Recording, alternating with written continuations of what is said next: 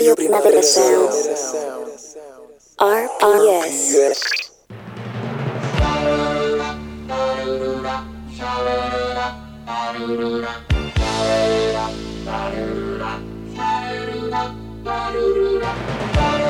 Marea Nocturna con Desire de Fe, Jordi Sánchez Navarro, Xavi Sánchez Pons y Ángel Sala.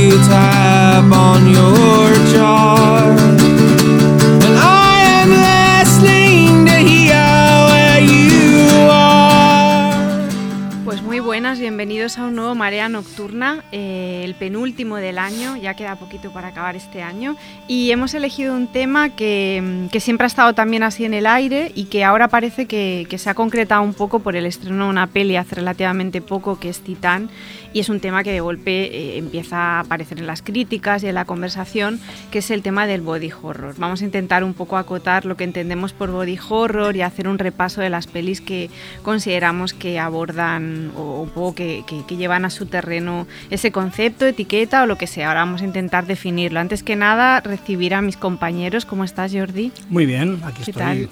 Bien, con, con el cuerpo mal. Exacto, sí. corrompiéndose. Tu cuerpo se está corrompiendo. No, no, no, estamos bien, estamos bien. Estamos con la mejor actitud posible para hablar del tema. De un tema así, ¿no? que vamos a Exacto. tocar, sí, sí. Xavi, ¿todo bien? Sí, sí, sí, sí, Sí. muy bien, muy bien. Estamos, si me permites, Desi, me gustaría dar las gracias a la gente del Cardo Terror y Molins, Ajá. que nos han, ¿no? que nos han tratado muy bien estos, estas dos últimos fines de semana, ¿no? Esta gira que hemos hecho por festivales que empezamos en Siches, ¿no? Ujú. Y que está guay que en esta época del año, ¿no? Hasta después de Halloween estamos como haciendo podcast por festivales, que es muy bonito, que nos han tratado muy bien y simplemente darles las gracias. Y yo voy a aprovechar para pedir disculpas tanto a Cardo Terror como a Molins de Rey por no poder ir. Pero bueno, en los Y dos casos había como ¿eh? razones de peso. Muchos recuerdos. Sí. Y yo también les mando un abrazo muy O sea, no grande, pero es que pero- lo de tener niños pequeños y hacer gira es complicado, o sea que, pero bueno, algún año Bueno, hay lo, que, lo hay- hay- conseguiré. hay que decir, que en, en uno de los casos estabas recogiendo ya, un premio. me da vergüenza decirlo, pero, Bueno, pues, pero me dieron un premio con lo Claro, que estoy muy contenta y muy feliz. Y lo fuerte es que tampoco les podía decir a ellos porque me habían prohibido decirlo hasta el momento de la ceremonia, con lo que ellos estaban allí pensando que les había hecho ahí un poco la cama. No, lo bueno es que razón. todos los mareas nocturnas estamos por ahí como repartidos. ¿no? Todos dando vueltas. Haciendo cosas. Exacto. Dentro, En de- espíritus estamos juntos. dentro del género del terror y el fantástico, que eso es guay. Y Ángel no te pregunta cómo estás. Pues ¿todo estoy bien, con el body bien. Con el body revuelto, ¿no? También. el body bien. Bueno, yo empezaría un poco por ahí, intentando delimitar, porque en una de las reuniones que tuvimos así previas, eh, yo planteaba una cosa que era cuándo se empieza a utilizar la etiqueta body horror, ¿no? Porque eh, pasa como cuando aparece, yo qué sé, el torture porn, ¿no? Que es algo que, ha existido siempre en la a lo largo de la historia del cine de terror, pero es verdad que se concreta en un momento a partir de un artículo periodístico. Yo no, te sabría, no sabría decir cuándo aparece la etiqueta, pero yo creo que podemos intentar un poco entre todos... em, entender qué es esto, ¿no? Que se entiende por body horror, porque no sé si no tenéis la sensación de que también es uno de estos conceptos que se utiliza muy a la ligera a veces porque viste mucho en una crítica y es como muy llamativo y a veces ni siquiera hay body horror en las pelis y se utiliza eso solo con que aparezca un cuerpo mínimamente eh, herido, ¿no? O, o- perturbado de alguna manera, sí, sí. sí. Y entonces yo creo que es una buena ocasión para intentar entender qué es esto, partiendo de que va a ser una interpretación muy libre la que vamos a hacer, no es una cosa teórica, por, por eso, ¿no? Porque es una etiqueta bastante mutante y que, que tampoco se puede concretar Sí, tanto. vamos a abrir bastante el tema, ¿no? No vamos a ser Exacto. como muy. No nos vamos a ceñir ahí a, a hacer una tesis sobre el body horror, pero, pero bueno, no sé quién le apetece un poco. Primero explicar de qué hablamos cuando hablamos de, de body horror. ¿Quién se No anima? Jordi. Bueno, no. Realmente eh, la, la cuestión aquí es, eh, como dices tú bien, delimitar, ¿no? Yo creo que en- para empezar, para empezar a discutir un poco el tema o para empezar a pensar sobre el tema, podríamos definir el, body horror como aquella, aquella tendencia de determinado tipo de, cine, pero no solo cine, sino también arte, eh, creación en general, que pone el cuerpo en, en primer término. Y cuando pone, me refiero a poner el, el cuerpo en primer término, me refiero a que pone precisamente los límites del cuerpo, las modificaciones del cuerpo, las transformaciones.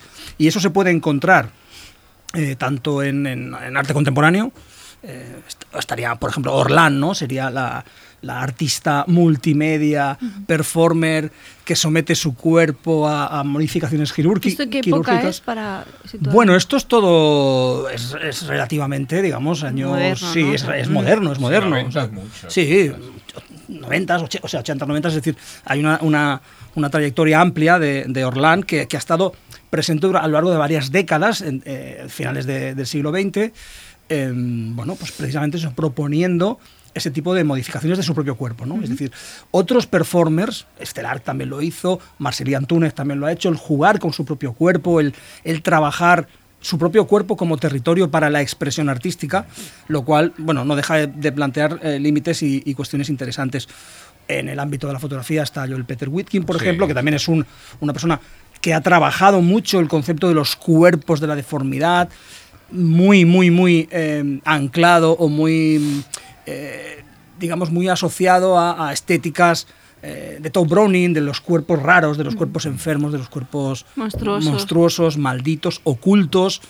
Mm, bueno, ha habido mucha mucha trayectoria, pero en mucha trayectoria artística, pero en definitivamente el body horror es aquel aquel cuerpo, aquel cuerpo de obras, aquel corpus que lo que hace de hecho es, es- es plantear mm, como el horror emana del propio cuerpo humano siempre, claro. Es Y, decir, y parte como de que el cuerpo antes no era eh, horroroso, como si dijésemos, entendiendo el horror de una forma muy amplia, es decir, como que puedes encontrar también la belleza en el horror, ¿no? Pero eh, el cuerpo que ya nace deforme, como, como si dijésemos, eh, por ejemplo, todo lo que es el freak show en general, ¿eso también se consideraría, creéis que se consideraría también body horror o es cuando implica una transformación por las razones que sean? No, sé. probablemente sí que podría, in- podría pensarse en eso como body horror. Lo que pasa es que no estaba conceptualizado como tal, no había entrado en el terreno del arte. Es decir, cuando Goya en sus cuadros pinta personajes eh, deformes o personajes, digamos, grotescos, hay una parte del arte grotesco que en realidad nunca se ha teorizado como Como ah, body como horror, body ¿no? horror, ¿no? El cuer- cómo se trabaja aquí el cuerpo, es decir, lo- las cuestiones son otras, ¿no? El cuerpo feo, el cuerpo mal formado, siempre ha estado presente en el arte contemporáneo, en el arte eh, a lo largo de la historia, pero siempre como un elemento más, es decir, era un elemento cotidiano, de hecho, ¿no? Y de hecho es que la humanidad ha, ha- ha convivido con la fealdad y la deformidad siempre, Sí. siempre, ¿no? Parece que solo en, en épocas de extrema bonanza, en épocas de, de- de cuando todo es bonito, con la dictadura de la moda y de lo bello, es cuando parece que el cuerpo grotesco y monstruoso se, se pone de manifiesto, ¿no? Y yo creo que sí, que por otro lado lo que tú apuntas decir es muy, es muy, es muy correcto, muy convincente, ¿no? Normalmente es interesante el body horror cuando hablamos de transformaciones, ya sean autoproducidas de algún modo, o por enfermedades, por parásitos, ese tipo de cuestiones que ponen de manifiesto la fragilidad del cuerpo normalmente, ¿no? Mm. Que yo creo que luego, por ejemplo, yo luego hablaremos, pero que también hay como una variante que a mí me interesa mucho, también por las películas que da, que es cuando el dueño del cuerpo es el que se somete a algún cambio voluntariamente para, para directamente provocarse algún tipo de, de cambio, ¿no? Eso abarca desde pelis que, que satirizan de alguna forma todo lo que tiene que ver con la estética y con la obsesión por la belleza y demás, pero también hay una peli muy interesante que luego podemos comentar como Antiviral, por ejemplo, que es como la decisión de, de- Sí, de- libre de- libre de, de de inyectarse, someterte sí, sí, a virus movidas, famosos, virus de famosos, que lo que te provocan no es la belleza del famoso, sino los herpes labiales, los, las mutaciones, o sea, las cosas físicas raras, ¿no? Con lo que yo creo que hay bastante, que hay variaciones, ¿no? A lo largo de los años de, de esta idea, ¿no? Eh, en lo literario, que, que citaríais así como un poco como fuente de... Bueno, yo creo que en, en lo literario hay, mm, hay todas las transformaciones del cuerpo, sean a, a través de, de entidades o de parásitos, existen desde el principio de la literatura de terror y desde los grandes clásicos. Es decir, podemos citar de muchísimas obras eh, clásicas que hablan de esa transformación del cuerpo grotesca eh, a consecuencia de un tipo de, de- de invasión, desde el propio Lovecraft, ¿no? que en, en muchas obras habla de eso y, y transmite eso de una forma muy poco eh, específica, porque siempre era muy, Abstracto, ¿no? muy abstracto en sus descripciones, pero sí que se producen graves. eh, y luego, por ejemplo, yo creo que el, el gran, el gran autor sobre eso es eh, el propio Cliff Barker, ¿no? Mm. Es decir, que es que, bueno, eh, prácticamente la mayoría de sus relatos, o gran parte de sus relatos, habla de esa transformación del, Del cuerpo, de una forma eh, de diferentes tipos, ¿eh? Desde, también de, de esa transformación como parte de un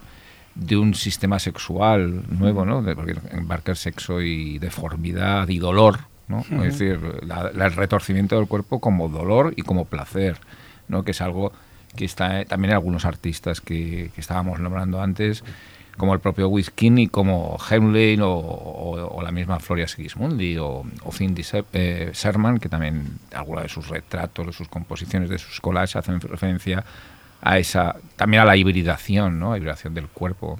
De, y pero en literatura yo creo que siempre ha estado lo que dice Jordi, pasa que no se consideraba como body horror. Bueno, la gran, la gran novela, la gran novela de body horror Frankenstein. Es La de parte de Frankenstein. No, pero también. de aute- bueno, Frankenstein yo creo que en, en el fondo está hablando de una criatura fabricada, con lo cual no A sería. sí. Para mí, el Sí. gran, la gran novela de body horror es de 1915. Es la metamorfosis o la Sí, de transformación Kafka, de Kafka. es decir, es una, eh, una novela en la que.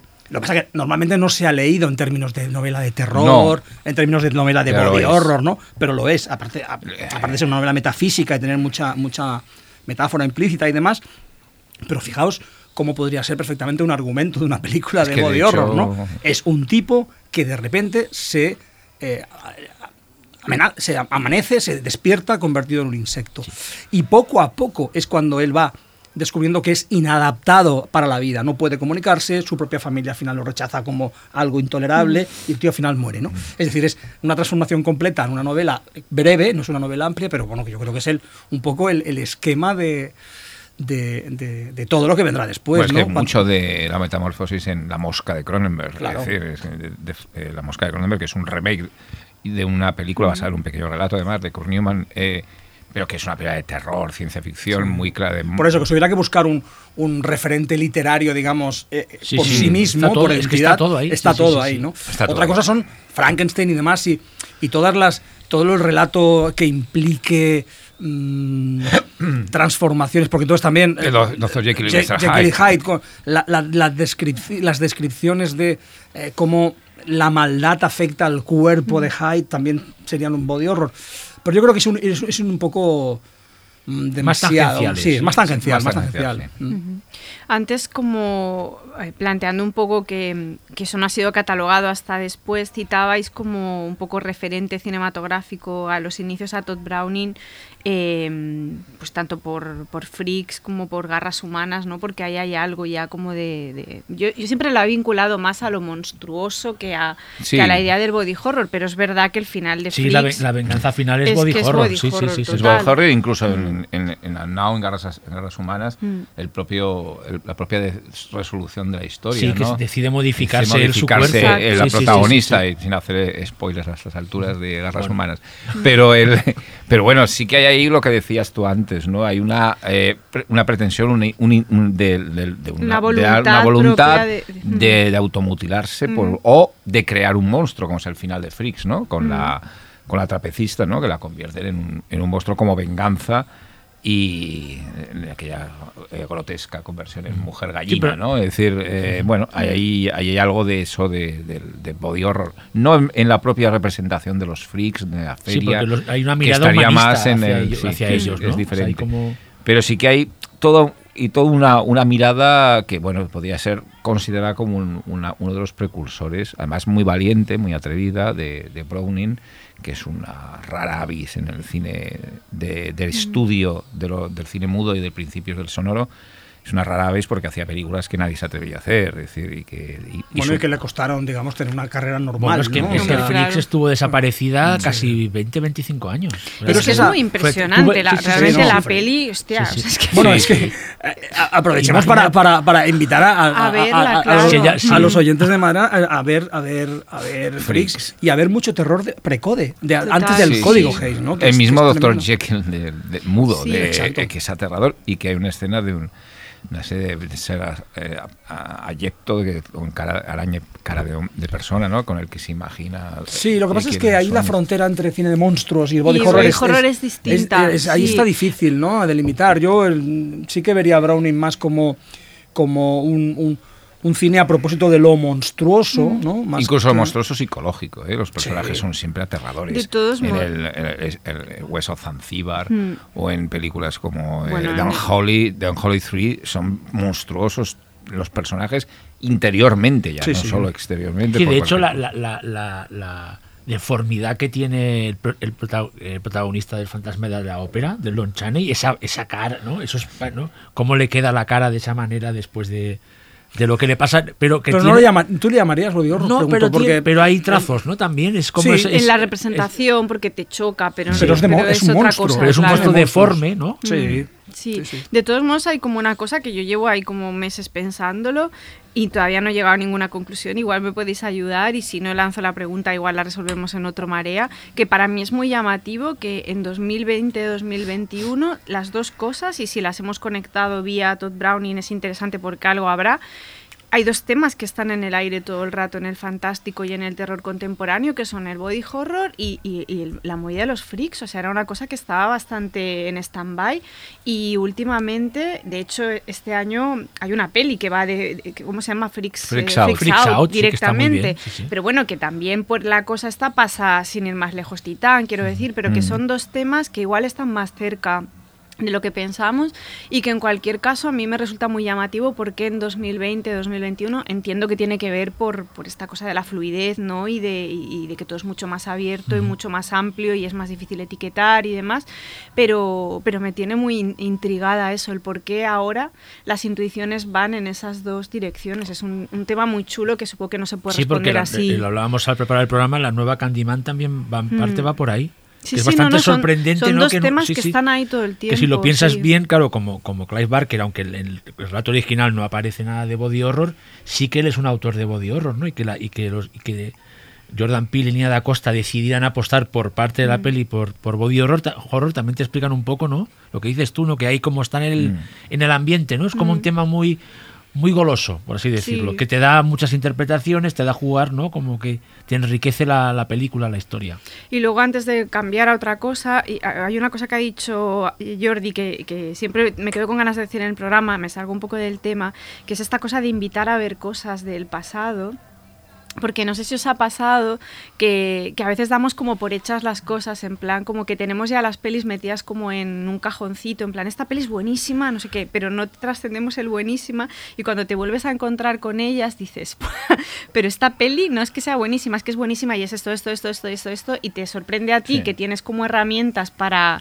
Y a veces que tengo la sensación de que comunicamos desde el, desde el entusiasmo. A mí me pasó hace poco viendo una peli que os contaba el otro día que no tiene nada que ver con esto o algo así, que es Tras el cristal de Villaronga, que a mí siempre que me preguntan por la peli, de mis pelis favoritas españolas, buenísima. Y la volví a ver el otro día y era como, ojo, es buenísima, pero igual la forma de invitar a alguien a verla no, Sí, no hay es que solo con eso. cautela, sí. No es esa, Sí, o sea, sí, sí, no, no, no es esa la manera, claramente. Sí, sí. Si a nosotros nos pasó esto- en el sí. Tras el Cristal es un sí. ejemplo. Nos pasó con el programa de. Arrebato, que es muy pare- es un caso parecido Mm. de cuidado a quién recomiendas o cómo recomiendas Arrebato, porque igual no... Sí, porque que es buena no te Sí, eso pueden claro, no sí, sí, sí. cuestionártelo, ¿no? Pero ojo, o sea, hay que ir con, Con un Todd poco de Browning puede pasar cuidado. lo mismo. ¿eh? Sí, claro. Por eso ha hecho bien Jordi diciéndolo, en plan, ojo que lo que vais a ver no, que pasa como peli eh, clásico o, o peli importante y tal, y es como, bueno, pongamos un poco de orden aquí porque Y- a veces... mm, Y yo también en la vena literaria, aunque de otra manera, en la vena de, del cómic, ¿no? Eh, Sí, hay yo muchos, sí, yo sí, ahí sí, sí. también la- lanzaría algún nombre. Evidentemente, Charles Barnes, absolutamente fundamental, y Agujero Mm. Negro Sí. eh, en especial, eh, que es quizá uno de los elementos fundacionales del body horror en- a, nivel, a todos los niveles, y algún autor eh, japonés, ¿no? De, de manga que a mí me parecen fundamentales, como Junji Ito, Hino eh, o Maruo, que bueno, sobre todo Junji Ito tiene cosas que... Bueno, son- Uzumaki, Uzumaki. Uzumaki, que son puro body horror, retor- retorcer cuerpos en conforme a espirales, ¿no? Es decir, que es una un argumento absolutamente demencial y bueno, y además en la plasmación física del dibujo, de la ilustración de esos, de esos Aparte, trabajos. este, este rollo como surrealista, ¿no? Mm. De, de- de aproximarse a, de surrealista y, y realmente de terror, de aproximarse a las, a las transformaciones del cuerpo que dan, dan un... Mucho. Yo creo que son aparte bastante influyentes, ¿eh? Como en espíritu Mucho, de, mucho. de atreverse, ¿no? A, a hacer... A, a llegar a emular ¿no? el horror de algunas de esas viñetas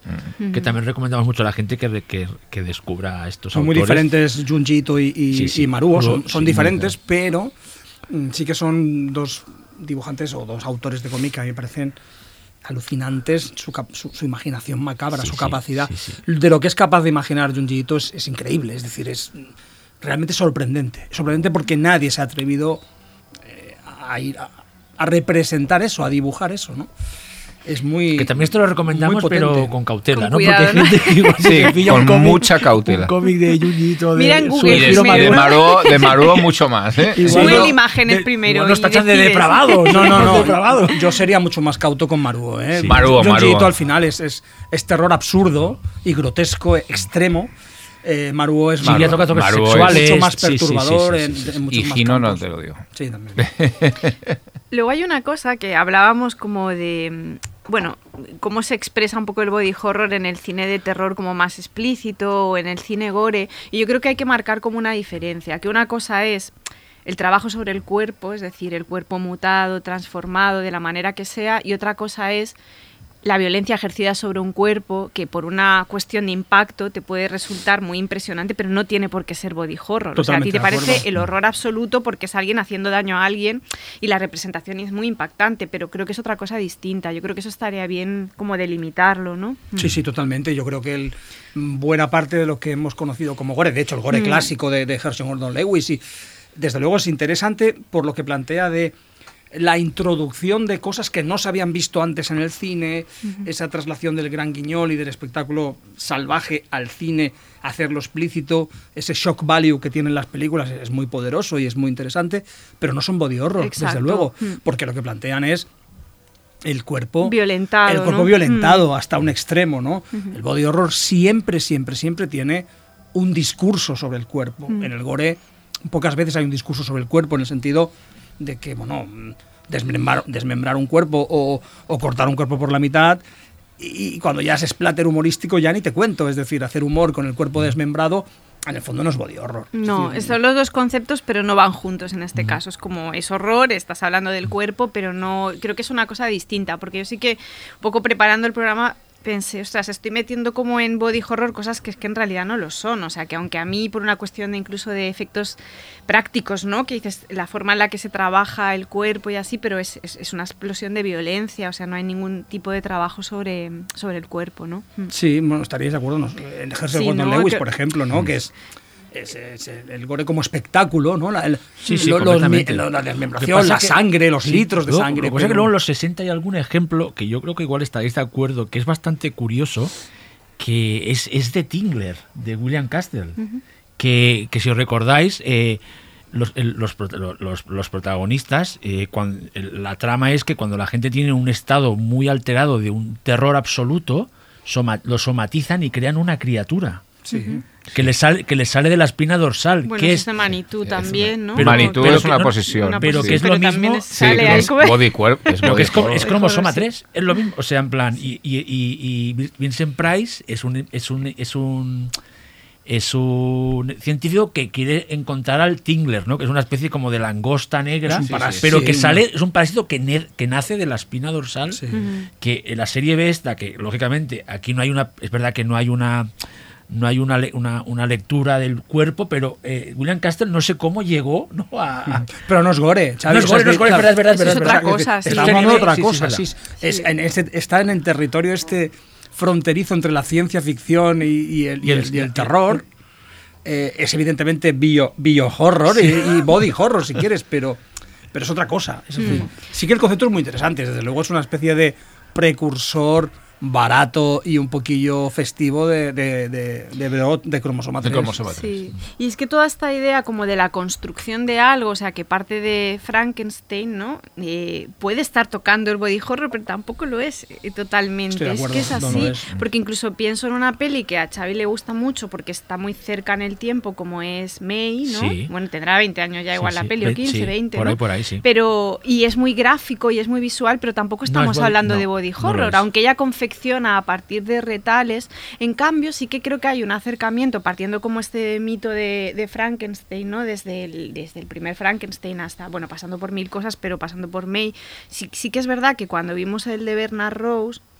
Hace unos años, ahí yo sí que creo que Bernard Rose, al que no le queda, eh, o sea, está familiarizado con el concepto, porque Candyman también tiene algo de eso, sí que se mete en el terreno directo del body horror en el momento en el que incluso, es lo que os decía ayer, se va al quirófano, ¿no? Mm, de hecho, sí, sí, sí. cambia al Mad Doctor como en clave fantástica o fantasiosa por alguien real, ¿no? Que tiene un bisturí y que va con la bata verde y que asistimos como a, a la modificación del cuerpo de una forma mucho más gráfica, ¿no? Yo ahí sí que veo que Lo que hay que luego una- la historia es canónica. Luego, la es muy clásica, La historia sí, es súper clásica tal y- cual. y, es, y es Mm. Frankenstein tal cual, Sí, ¿no? lo que pasa es que en los momentos de modificación urbana, del sí. cuerpo, pues sí que hay, y luego hay una cosa perversa que también enlaza con eso que os comentaba de, de- de todo- toda la tesis body horror contemporánea sobre la modificación del cuerpo por embellecer, que lo que hace Bernard Rose en esa peli es muy perverso, porque coge como al actor más guapo del mundo para destrozarlo. O sea, de golpe hay como la jugada inversa. De hecho, era como un actor de Crepúsculo, ¿no? Que era como Sí, un sí, sí, actor un que, lo- era como la belleza, ¿no? Inmaculada en, en Crepúsculo, así brillante y radiante,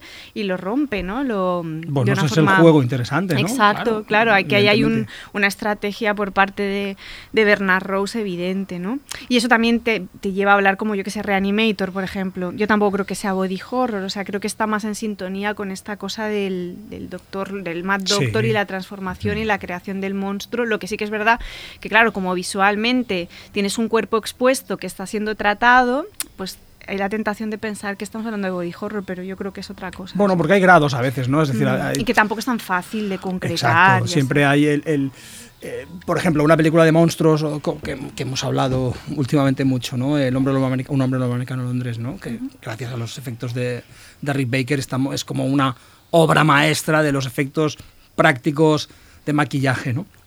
Mm, No es body horror, la historia de un hombre lobo, porque es un monstruo clásico, pero sí que en el tratamiento a veces se acerca, ¿no? Cuando nos habla de la transformación violenta del cuerpo, la torsión, o sea, ese sufrimiento que implica mm, desde la propia transformación del cuerpo y cómo se plantea, cómo se visualiza, sí que nos acerca, nos da retazos, aromas Sí. de body horror, aunque no es una película del género. ¿no? y en aullidos también, Porque además incluso en Aullidos hay una es más voluntario, es decir, esa transformación se desea, se, juega con ella a favor. En, en, el hombre lobo americano de Londres es más una maldición, es algo que no puedes controlar, pero en, en Aullidos es algo que si os recordáis, incluso hay un personaje que se mete el dedo en la frente para provocarse, como extrañamente la transformación, ¿no? El personaje de Robert Picardo, Sí. en, ahí en, en aquella sala cuando ataca a la amiga de, de la protagonista. Bueno, yo creo que ahí en- y, y es muy muy muy corpórea esa, esa Sí, pero aún así el cuerpo no está en el centro No. de- Sí, del no es el relato, o sea, no es el no. tema, ¿no? Creo yo. Sí, en cambio hay en una que, es- que también va como de la transformación de algo y también con una figura como de alguien, ¿no? Que altera, en este caso no es un doctor porque es un contador de historias, que es una peli que nos gusta mucho a los cuatro y que el otro día estábamos de acuerdo en que está menos reivindicada de lo que pensamos, que es Task, la peli de... mm, de no me sale el nombre ahora, de Kevin Smith. Smith. Eh, que ahí también podrías decir no es el centro, pero sí lo es, ¿no? En este Sí, caso sí que sí. sería body horror, Sí, porque aparte estás claro. asistiendo a la transformación del personaje en bestia eh, eh, con continuidad, es decir, va siendo cómo lo va mutando y cómo lo No, va y, realmente, mira, cambiando. ahora que has, has nombrado y que eh, cuando he estado viendo como ima- viendo imágenes sobre Task otra vez para refrescarla, y es que cuando probamos el programa dijimos que estas películas de body horror había algunas que te costaba volverlas a ver. Task, Y Por Task lo mal que lo y Task solo con ver las fotos de Justin Long convertido en Morsa De Sí. todos modos, Cuesta- de- dejémosla para más sí, sí, adelante. sí, para porque, adelante. Porque Pero queda sí, sí. mucho juego. Claro, claro. pero, pero ya está. Realmente es, da un mal, Mal rollo, rollo. Sí, sí, sí, sí. que, es- que yo creo que es un, un logro. Luego hablaremos más, pero es un logro de la Es un logro y- y de body, o sea, que te dé ese mal rollo, ¿no?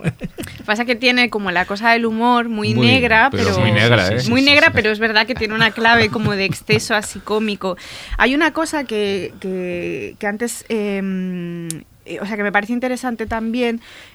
Tú apuntabas, Ángel, no me acuerdo ahora a propósito de qué habla, has, has hablado de un concepto que es la idea de la posesión. Y yo también creo que es verdad que hay muchas pelis que el centro o el tema es la posesión y que también arrastran hacia el body horror, ¿no? Sí. y en, en casos muy extremos y muy distintos, ¿no? Es también el cuerpo alterado por algo, en ese caso, pues por un por el mal Una o posesión por, demoníaca, eh, por sí, una sí. posesión demoníaca. Y sí que yo ahí, ahí sí que, sin ser el centro, sí que me atrevería a decir que hay trazos de body horror en, en El Exorcista o incluso En en Manitou. En Manitou, que por es muy- muy supuesto. O el exorcismo de Emily Rose, que lo que es una peli magnífica. Toda Toda la parte de la- muy las Mm. contorsiones, que da un miedo, da un mal rollo y un miedo tremendo. Sí, bueno, en el, en el Taking of the Borat Sí, esa peli, aparte ahí, es muy perverso también, porque hay como una doble transformación física, porque hay por un lado como toda la decrepitud del personaje, ¿no? Que es alguien que se asume que tiene aparte problemas mentales, aunque luego se va por otro lado la historia, y es una persona que está envejeciendo, ¿no? Y que no lleva bien eso, y aparte de toda la parte de,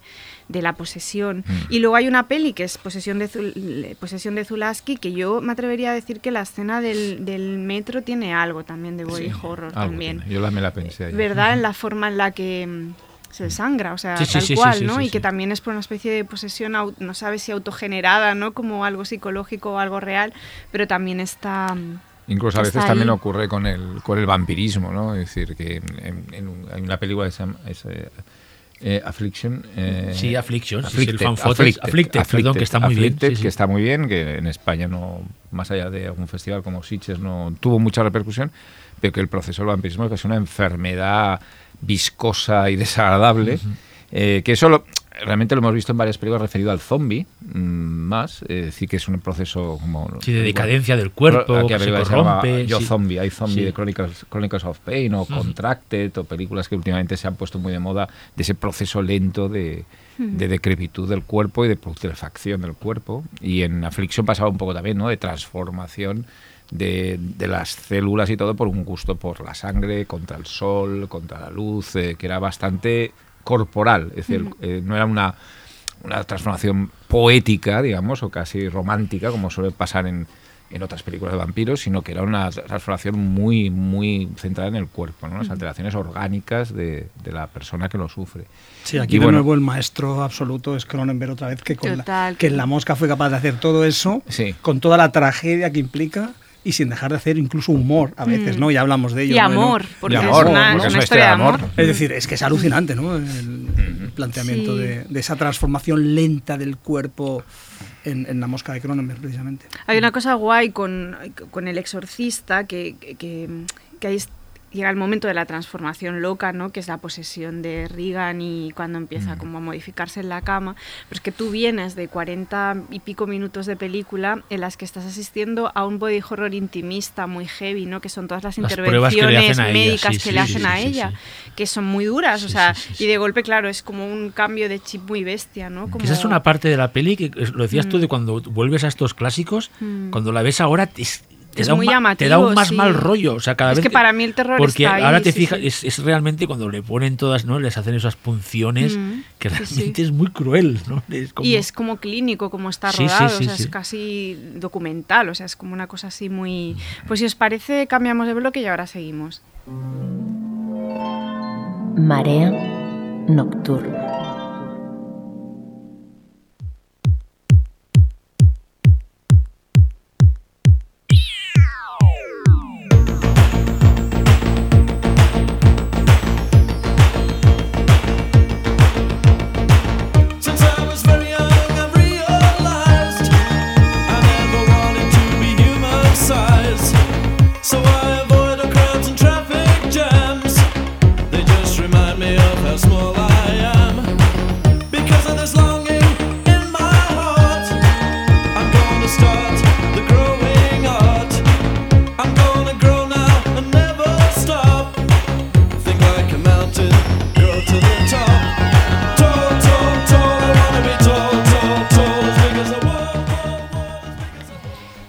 En el caso de, mm, de cuando la modificación viene por parte de, de algo extraterrestre, alienígena, algo que viene del espacio exterior, hablaríamos de body horror, por ejemplo, yo que sé, la escena de Alien de, del alienígena saliendo de la barriga.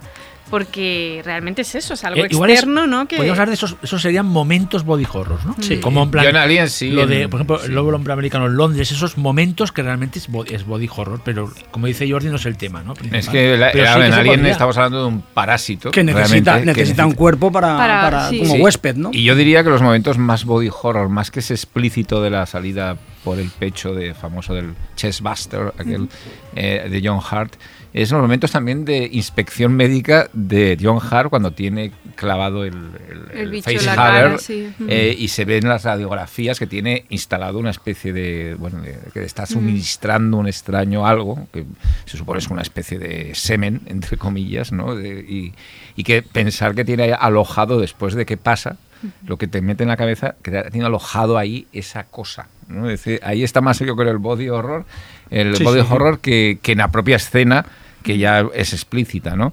Y yo diría que Y también... luego en- le sale un monstruo y ya se Sí. convierte en un monstruo. Ya es una de monstruos. Bueno, es la idea como de lo parasitario, Sí. ¿no? El parásito ya Sí, venga sí, de donde sí, venga, sí. ¿no? Que toma el cuerpo y lo modifica y... Pero yo creo que la que quiere. tiene bastante body horror eh, para mí es Alien Resurrection, Mm. de Jean-Pierre Jeunet, eh, la cuarta entrega de Yo la no saga. la recuerdo, la verdad. Y yo creo que así, ahí sí que tiene toda la parte de las clonaciones de Ripley, aquella escena terrible del laboratorio, con todas las pruebas que han salido fallidas, que son pruebas te- aterradoras. Todos esos híbridos, híbridos, todo el híbrido final, que es El híbrido híbrido entre, final. perso- entre ser, un, digamos, ser mamífero Y alien. y alien. Es, todo aquello sí que para mí tiene mucho de más que ninguna de la saga, ¿eh? es decir, yo que, se la que casi más parece una película de, de otro, Claro, de otro cuando- universo, ¿no? Cuando el ciclo vital de- del- del xenomorfo este, eh, está claro, es decir, tiene una fase parasitaria, eh, eh, utiliza un cuerpo humano como huésped, se desarrolla a partir de él, luego se convierte en un monstruo totalmente alienígena, es decir, en una forma que no tiene nada que ver con lo humano, está todo muy claro. En el problema de Alien Resurrection es cuando empieza a haber hibridaciones y, y cosas muy perturbadoras, ¿no?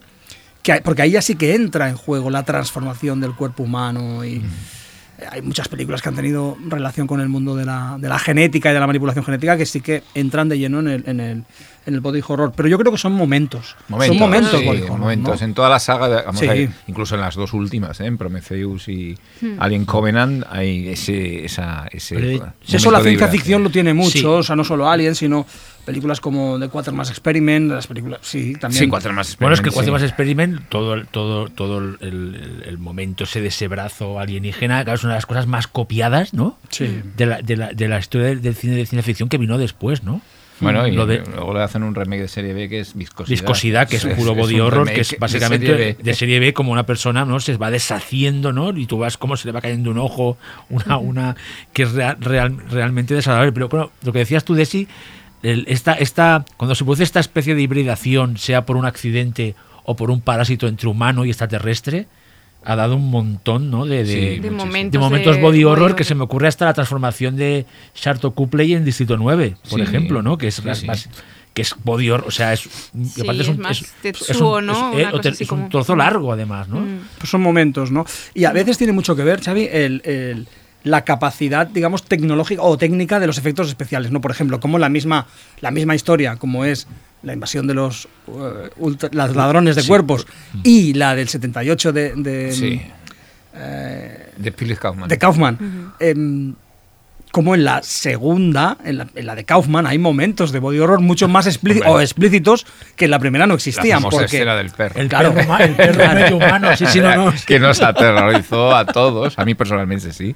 Es más, incluso me atrevería a decir que el grito final de, Suther- de Dana Sutherland es body horror. También, sí. Pero por cómo te deja el cuerpo a Como ti. te deja a ti el cuerpo. Hay que decir que es una película ater- Bueno, aterradora. hasta, hasta, Maravillosa. hasta Y es una- en, en- la, joya. en la de Ferrara, cuando Gabriel Anguar ve a su doble aún no completado, Mm. es, es un momen- es un momento como de, Exacto. de body horror brutal, ¿no? Y muy bien, por cierto, muy bien parido por, Está muy bien esa por, peli. por- sí, sí, de Abel La Ferrara. Ferrara es guay. Muy que es lo que decía Jordi, que a medida que los efectos especiales pues eh, prácticos iban mejorando no pues se pueden hacer cosas más chulas o digitales porque creo, creo que la transformación de Sharto Cupley es digital que yo creo que está muy bien beta, a- sí. hablar mucho hablar a- a- bastante del tema este de cómo los efectos especiales han ayudado a que el body horror crezca, ¿no? O sea, Bueno, el sea caso- más- el y te lo caso- creas más y te, y te dé más mal rollo, te sea más grotesco. Aunque al final es más impresionante el- el- los efectos prácticos Prácticos, en el body sí, sí, sí, horror, sí, ¿eh? Sí, que- pero también hay algunas evolu- evoluciones. eh, Sí. Posiblemente el ejemplo lo tengamos en la cosa, ¿no? Es decir, ver la cosa tal como, aunque el tratamiento de guion es muy diferente en los años 50 con El Enigma de Otro Mundo, ¿no? El relato de William Campbell, a como lo hace Carpenter, que tiene a su servicio Rob Bottin y una serie de técnicos, y ahí sí que es una película donde se juega mucho con el body horror, porque lo que hace la cosa es imitar formas y crear pues problemas cuando esas formas salen grotescas, ¿no? Es decir, ahí hay un juego con el body horror de, de todos los miembros de aquel lugar en la Antártida que, bueno, muy interesante. Sí, ahí está el juego también con las abominaciones de Lovecraft, o sea, ese concepto Lovecraftiano de las abominaciones inconcebibles y cómo Indescriptible. El color que esos, esos, esos caos indescriptibles ¿no? que abundan en las, en las novelas o en los relatos de Lovecraft, que aquí, claro, mm, lo que hace Carpenter es traducir, o sea, decir que el efecto o la forma de vida alienígena eh, provoca ese tipo de cosas, ¿no? Esas Bueno, es que de- desde la ciencia ficción son como por dos vías, ¿no? Por un lado, la del como el- alguien que parasita un cuerpo, ya sea un extraterrestre o lo que sea, y por otro lado, la figura del, del Mad Doctor, Del Mad ¿no? Doctor, que, sí, que sí, sí. condiciona y que modifica. tema, claro. Yo creo que son como los dos grandes temas que sean o no el centro del relato, han dado como grandes momentos. Eh, Bueno, entremos, de- en, entremos en, la- en el, Mad- en el, en en el la Mad idea de- Doctor. sí, hemos es- citado, hemos hablado así de Frankenstein, pero que no era exactamente el tema, pero hay, hay ejemplos, ¿no? No sé, nosotros mencionamos el otro día desde cosas más conceptuales tipo Altered States hasta cosas mucho más claras como La piel que habito, por ejemplo, o. Task, que antes Sí. ha aparecido citada, ¿no? Bueno, Altered States es muy interesante Sí. porque, de hecho, es la idea, de nuevo, de la de modificar el cuerpo a partir de, un viaje interior. O sea, como el dominio de la mente sobre el cuerpo, como un una regresión a un estado eh, Primitivo. primitivo puede convertir a un cuerpo en primitivo. Es alucinante el concepto, ¿no? Y muy loco, por cierto, claro. Es que casi todos Ken los- Russell. Ken Russell. Es que hay como las dos cosas, ¿no? Hay por un lado el body horror como una cosa que va por libre y que tiene que ver con el cuerpo y ya está, y luego hay como el cuerpo como reflejo de estados mentales complejos, ¿no? Que es todo Cronenberg también, ¿no? Sí, o sea, sí. el, el- el cuerpo y la mente están todo el rato mezclados, o sea, no funcionan por separado, ¿no? Mm. Y luego hay una película de. que yo la, la comparo un poco a posteriori Task, pero que tiene algo con Task, que es eh, Silbido de Muerte. eh, Ah, yo no la he visto. titulada Zzzz. El título original es Zzzz, donde hay un tipo que en una. en- también volvemos a la feria, a la feria de, de- de freaks. Tiene una, un, un sitio, un lugar de. y juega con serpientes y tiene una, una especie de híbridos de, de personas y serpientes y se dedica a, a- a hibridar y hay un proceso muy complejo de la transformación de uno de los protagonistas en serpiente, ¿no? en, en- en un proceso muy lento que, que- que abarca toda la película, que es una película que, si recordáis, aterrorizó en un paso de la clave. En una, una noche en la clave, porque y luego se hablaba mucho. Porque Hombre, en su- la- y- en- en su estreno, tenía que ser interesante después, Sí, ¿no? En la clave. En la clave pasaban esas cosas. Y el, bueno, y fue una película que en su momento sí que tuvo, fue una película de serie B, que no tuvo mucha repercusión, pero hoy es un pequeño clásico y, te, y que recordaban cosas a Tash, ¿no? Con esa obsesión del, del Mad Dosto- Doctor de convertir a alguien en un animal, ¿no? Es decir, Y en- aquí- Todo por viene ver- de la isla del Doctor Moreau, Sí. ¿no? De hecho, ese es el- Sí, sería sí, el sí. relato, el relato literario primigenio sería ese precisamente, la, la- porque luego sí que hay relatos en, en la tradición que hemos tratado mucho, hemos trabajado mucho este año de hombres bestia, ¿no? De Sí. seres teriantrópicos, digamos que, que, eh, dioses griegos que convierten a alguien en lobo, que convierten a alguien en perro, que convierten a alguien en alemán, en animal. Pero eh, el concepto este de un, un doctor, un científico modificando cuerpos para crear híbridos, esto es el doctor Moro.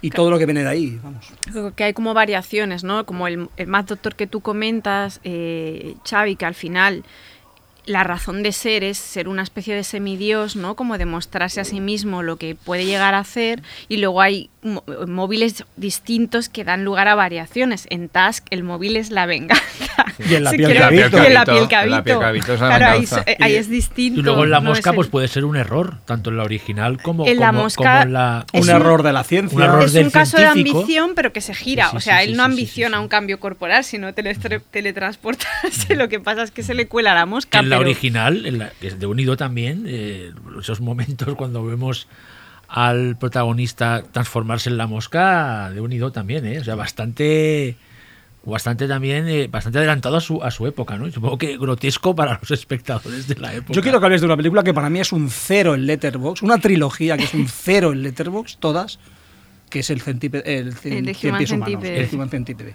Que no le encuentro, no le La veo la gracia, yo La- tampoco. yo sí, pero la No. primera sí que es body horror, ¿no? La, primera, que yo le encuentro más- cierta gracia a la primera, tampoco soy nada fan, le encuentro cierto Xavi, te ha tocado Ah, no, no, defender. a mí me gustan las tres. A mí la primera, la dos, que a me mí- flipa. no, la segunda yo no puedo. Pero la primera sí es body Eh, horror, bueno, de hecho de enganche, ¿no? De lo que hace Hombre, es el que la solamente por esa imagen, es- ¿no? Y además es- es de lo que estamos hablando ahora, ¿no? De un científico, de un tipo que hace lo que hace porque puede, Sí, sí, sí. porque tiene la capacidad técnica de de hacerlo y lo hace. Y cree que va a ser eso una genialidad.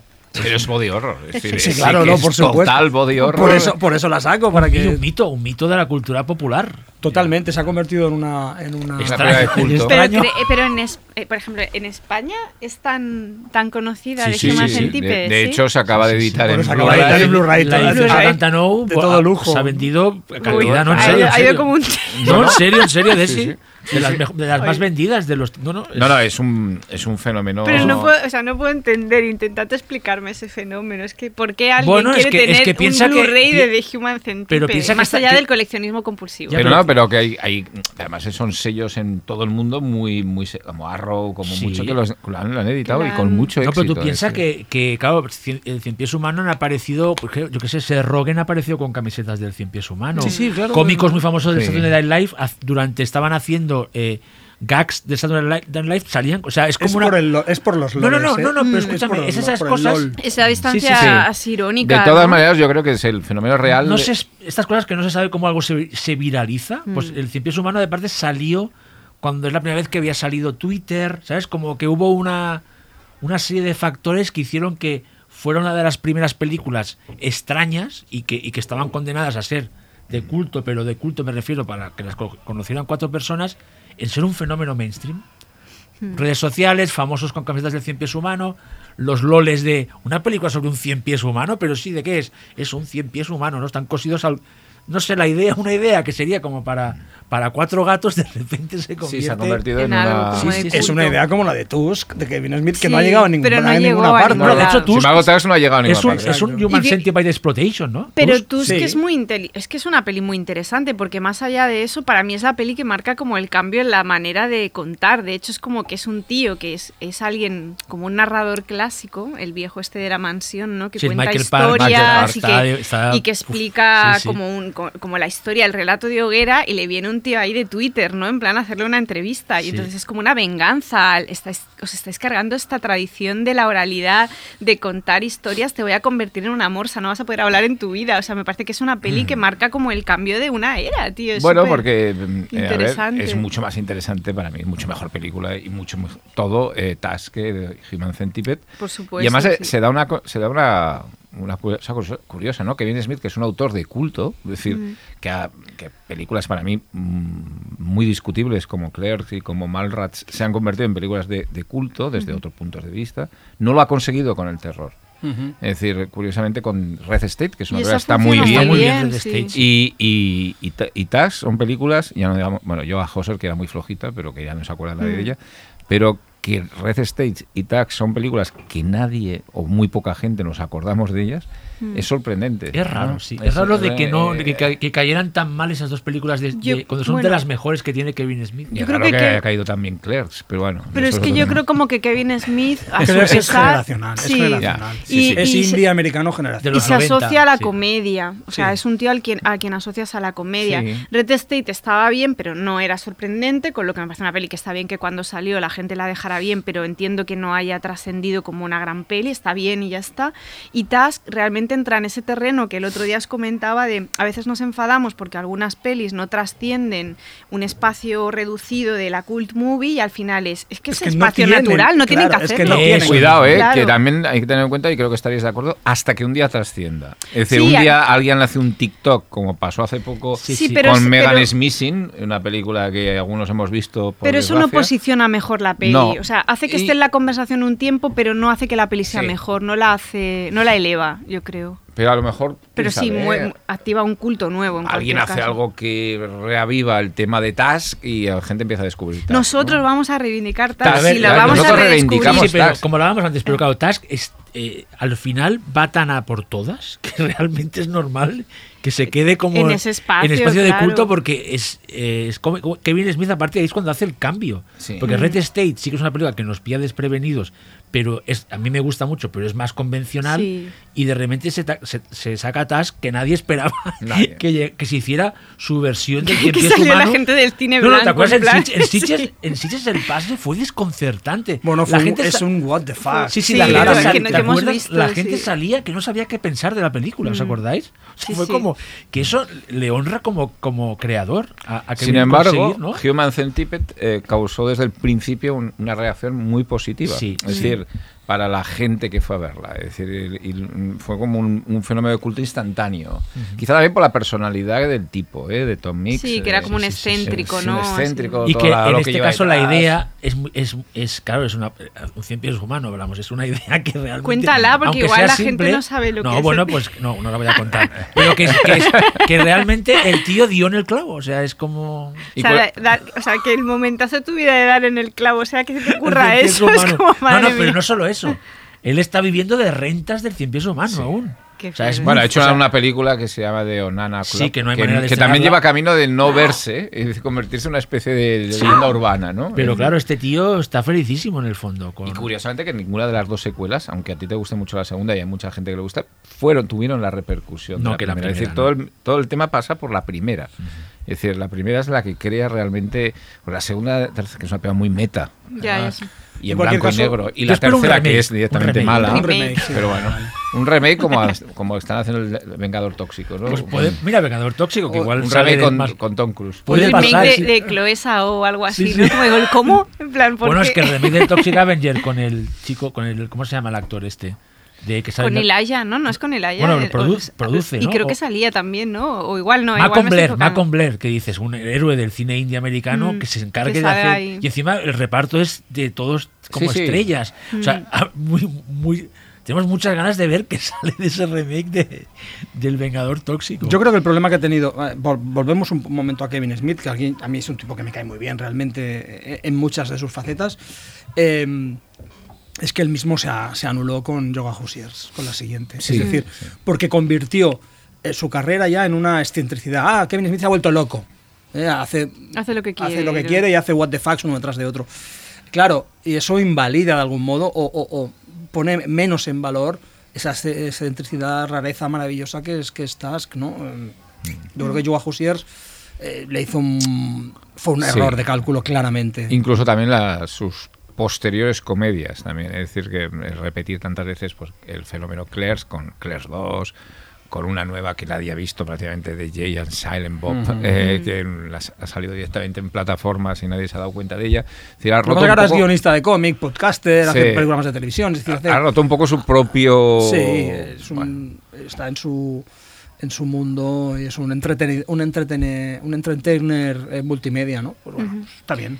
Eh, hay otro tema que es la cosa del cuerpo alterado por, por la máquina, como si hemos cruzado con la máquina. No sé cómo se cruza el body horror en este caso con todo lo que son teorías ciber y cosas así. O sea que igual aquí nos liamos un poco, pero, pero también se consideraría, ¿no? Body horror Sí. en...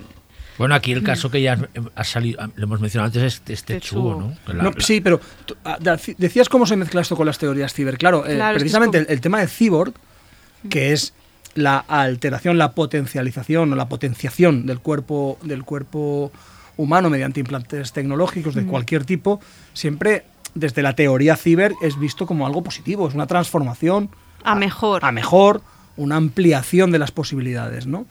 Eh, el cine de ciencia ficción lo que hace es jugar a la idea distópica de eso, ¿no? Ojo que el cyborg puede estar muy bien. Pero se te puede girar en claro, contra. se te puede girar en Y, contra. y más que no girarte en contra, yo creo que en el primer Terminator, en el, eh, hay un momento en que quedaba muy claro ese body horror cuando el propio Schwarzenegger está en el baño arreglándose el ojo, ¿recordáis? Eh, eh, se Sí, saca sí, el sí, ojo. sí, Y se nota además que hay, mal, hay un personaje que en la habitación nota el, el mal olor. Es decir, que la carne que tiene se le está pudriendo.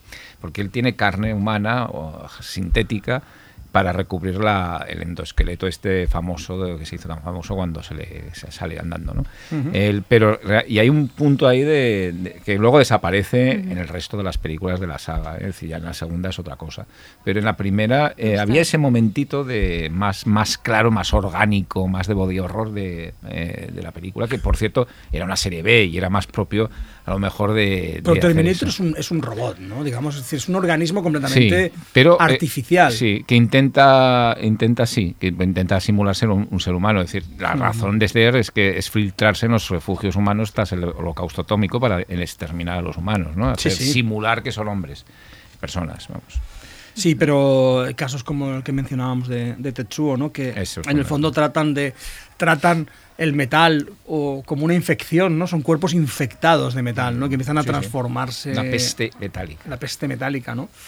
Eh, como el metal. esto. Bueno, aparte con gente viviendo dentro de esas, esos extraños. O sea, es eh, Tetsuo, eh, que es, es de las películas que me he visto para preparar el programa otra Sí, vez. Es que es, es la vi. increíble la manera en que, en que te sigue sorprendiendo toda la imaginería que mete ahí eh, Sukamoto, que es como. Es un.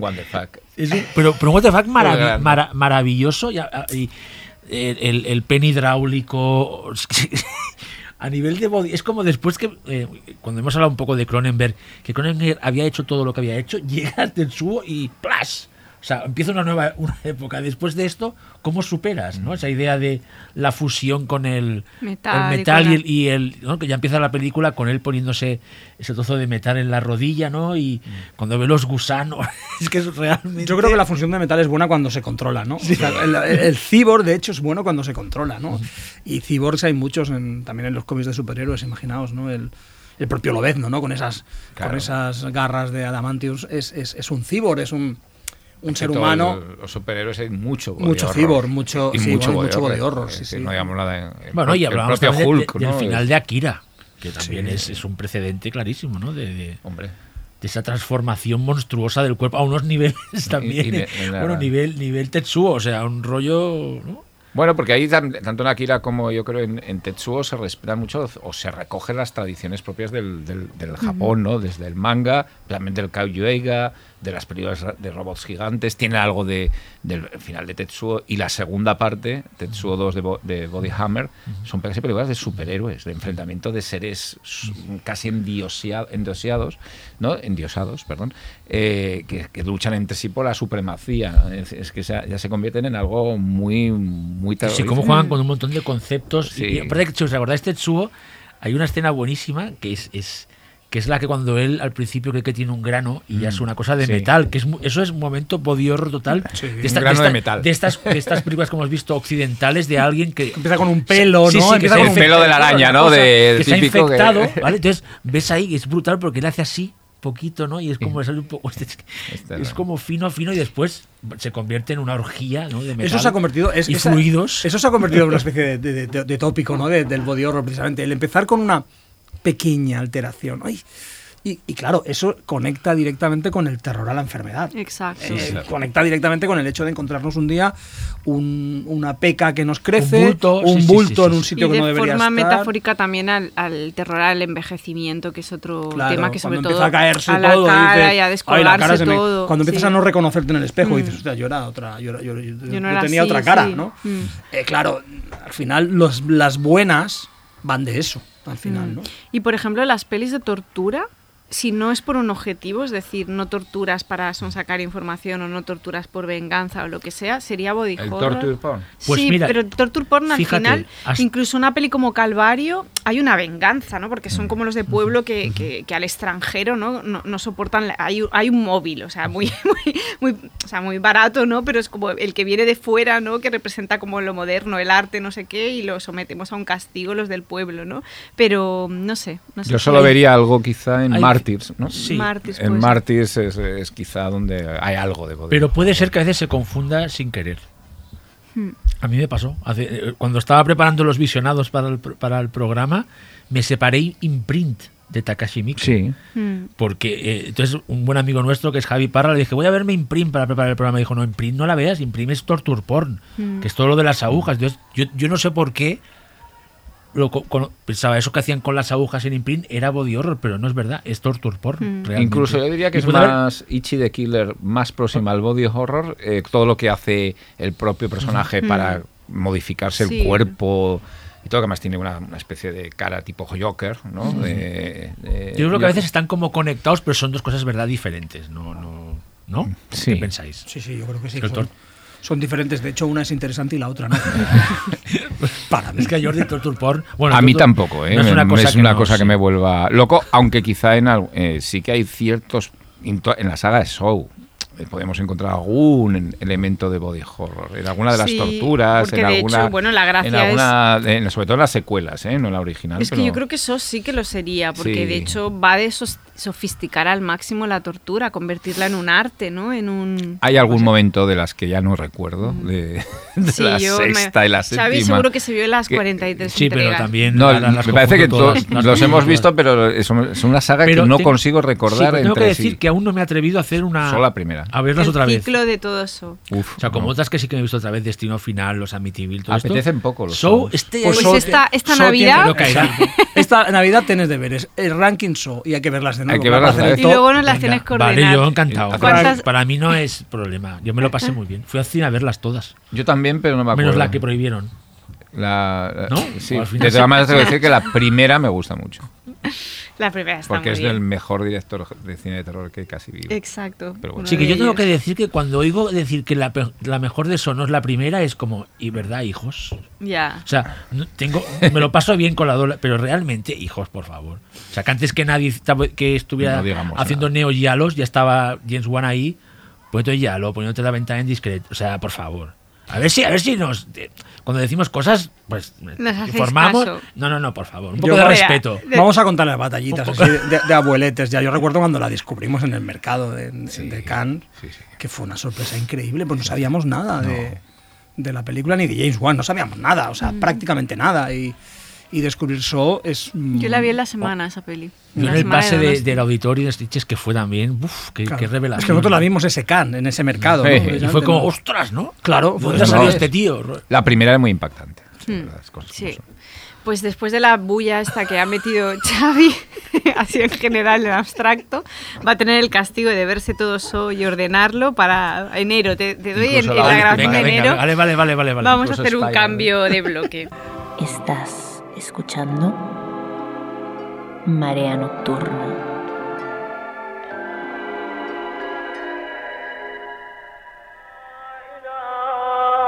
إلا الله أشهد أن لا إله إلا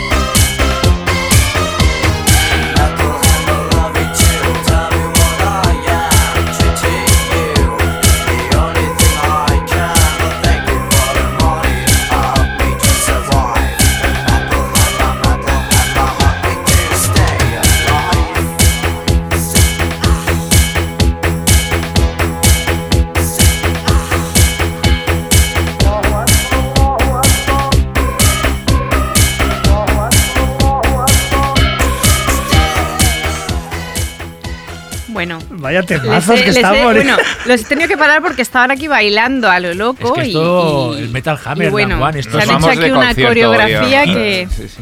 que no podía controlarlos. Gótico, electrónico, Eh, body. body horror, eh, Body horror, de todo. Claro, de todo. Electro Body Music. A mí lo que, me lo que me ha extrañado es que con la cantidad de horas que dedicáis a ir al 70 no, no, no me hayáis hecho aquí como un top de momentos eh, Uf, hay muchos. sí, sé- por horror en, películas de serie B o en vas. rarezas o así. Hay muchas. Aquí os pediría ahí un, un pequeño resumen. Tampoco una hora entera, ¿eh? que os conozco, no, no, pero no, no, no, no. un Bueno. ratito. Franje en el Lotter. Lotter tenemos es que hablar de- sí, tenemos Es que hablar un poquito de él, ¿no? Hay que hablar de todo, ¿no? Es decir, de, de Basket Basket, Case. Case, de Brian Damage, Bra- Brian Damage, Hasta de Bad Biology. Sí, Sí, y hasta de y Fra- Frankenhooker, que- que, que, Frankenhooker. el- que esta especie de Víctor Frankenstein pues hace esos engendros que no le salen bien cuando quiere crear ¿no? una a, la, una novia, a la novia perfecta. Una novia perfecta, ¿no? Sí, sí. Bueno, es que, claro, el, el, el Basket Case es el hermano siamés, ¿no? Es como Sí, sí. más body horror que eso, imposible, ¿no? Y, y influencia mucho a, a, A una gran película, a otra película que es body horror también. A Maligno. Es decir, Malignos body horror. Pero sí. ya no. sí. Y está Tiene ahí. algo. Tiene algo ahí, Ahí está un poco final, sí. Basket Case. Es decir, Sí, la- sí, sí. la- lo que pasa es que no se lo han separado. Lo que pasa es que Ba- Basket Case es curiosa porque es una película que es body horror, pero claro, el, el, el, el, el- el énfasis, digamos, no está en el, en el horror de, de los cuerpos, sino que también es una película de misterio, ¿no? Sí, en sí, plan, sí, sí, sí. Sí, de, de, de- asesinatos. Sí, y- y, de, y de- un y de un personaje Es un whodunit, ¿no? de un personaje, Whodunit. de un personaje mata, no? trágico no que tiene que convivir con su hermano monstruoso Sí. y que es incapaz de llevar una vida normal porque tiene este tiene a Belial no que es este hermano siamés que es un que va en una en una cesta, Cesta. que no le, no le deja vivir con Bueno, que no deja de ser, por otro lado, un, un- un tópico, un, un- un tropo gótico, ¿no? Que es el, el- el- el- el hijo, el hijo apartado, Sí. metido en la Psicópata, metido- asesino, metido sí, en el sótano, monstruoso, ¿no? En, sí. en- en- en la, Sí, sí. metido El en la Castle cripta, Freak. ¿no? El El Castle Freak, Freak, sí, ¿no? Metido, metido en, el- en la cripta ahí. no, pero es que eso como General Lotter lleva toda esa, todo el body horror, pero la parte está más grotesca, gran guiñol, ¿no? Sí, yo digo que las crear- dos, la 2 y la 3 aún son más. sí, que ahí salen más que aberraciones. son Screaming Sí, sí, Mad sí, George, sí. ¿no? Sí, y sí, que son más de body horror aún que, que la primera. Y son muy demenciales. y- ¿Cuál sería el ranking de Basket Cases? Hombre, la primera. hombre, la, mejor. primera. Uno, No, yo creo que estarían bien la 1, 2 y 3, ¿no? ¿Cómo están? De, de la Sí, mejor, sí, o sea, sí, sí. están Pero en- hay que ver las tres, ¿no? En. Sí, sí, sí, hay que ver Yo creo las que ahora acabas Ya de. sabes, de Esta que Navidad, no. esta Navidad, yo creo que entre lo factual y, Y ahora y solo que- en casa, y ahora- caen. Y ahora que Ángel ha sacado, ha sacado el nombre de Screaming My George, que claro, Screaming My George, que es uno de los mejores eh, eh, artistas, genios, magos de los Monster efectos. Makers, Monster Makers. Monster Makers de los efectos prácticos de maquillaje. Con el mejor nombre del mundo, Bueno, además. Society es, es, es, vamos, Es increíble. pa- Para, mí, que es una, una obra maestra, esa orgía final de fluidos y carne que se transforma, que se, que se une a otras carnes. Y sal- es que es un momento de body horror eh, magistral y encima para un poco criticar ¿no?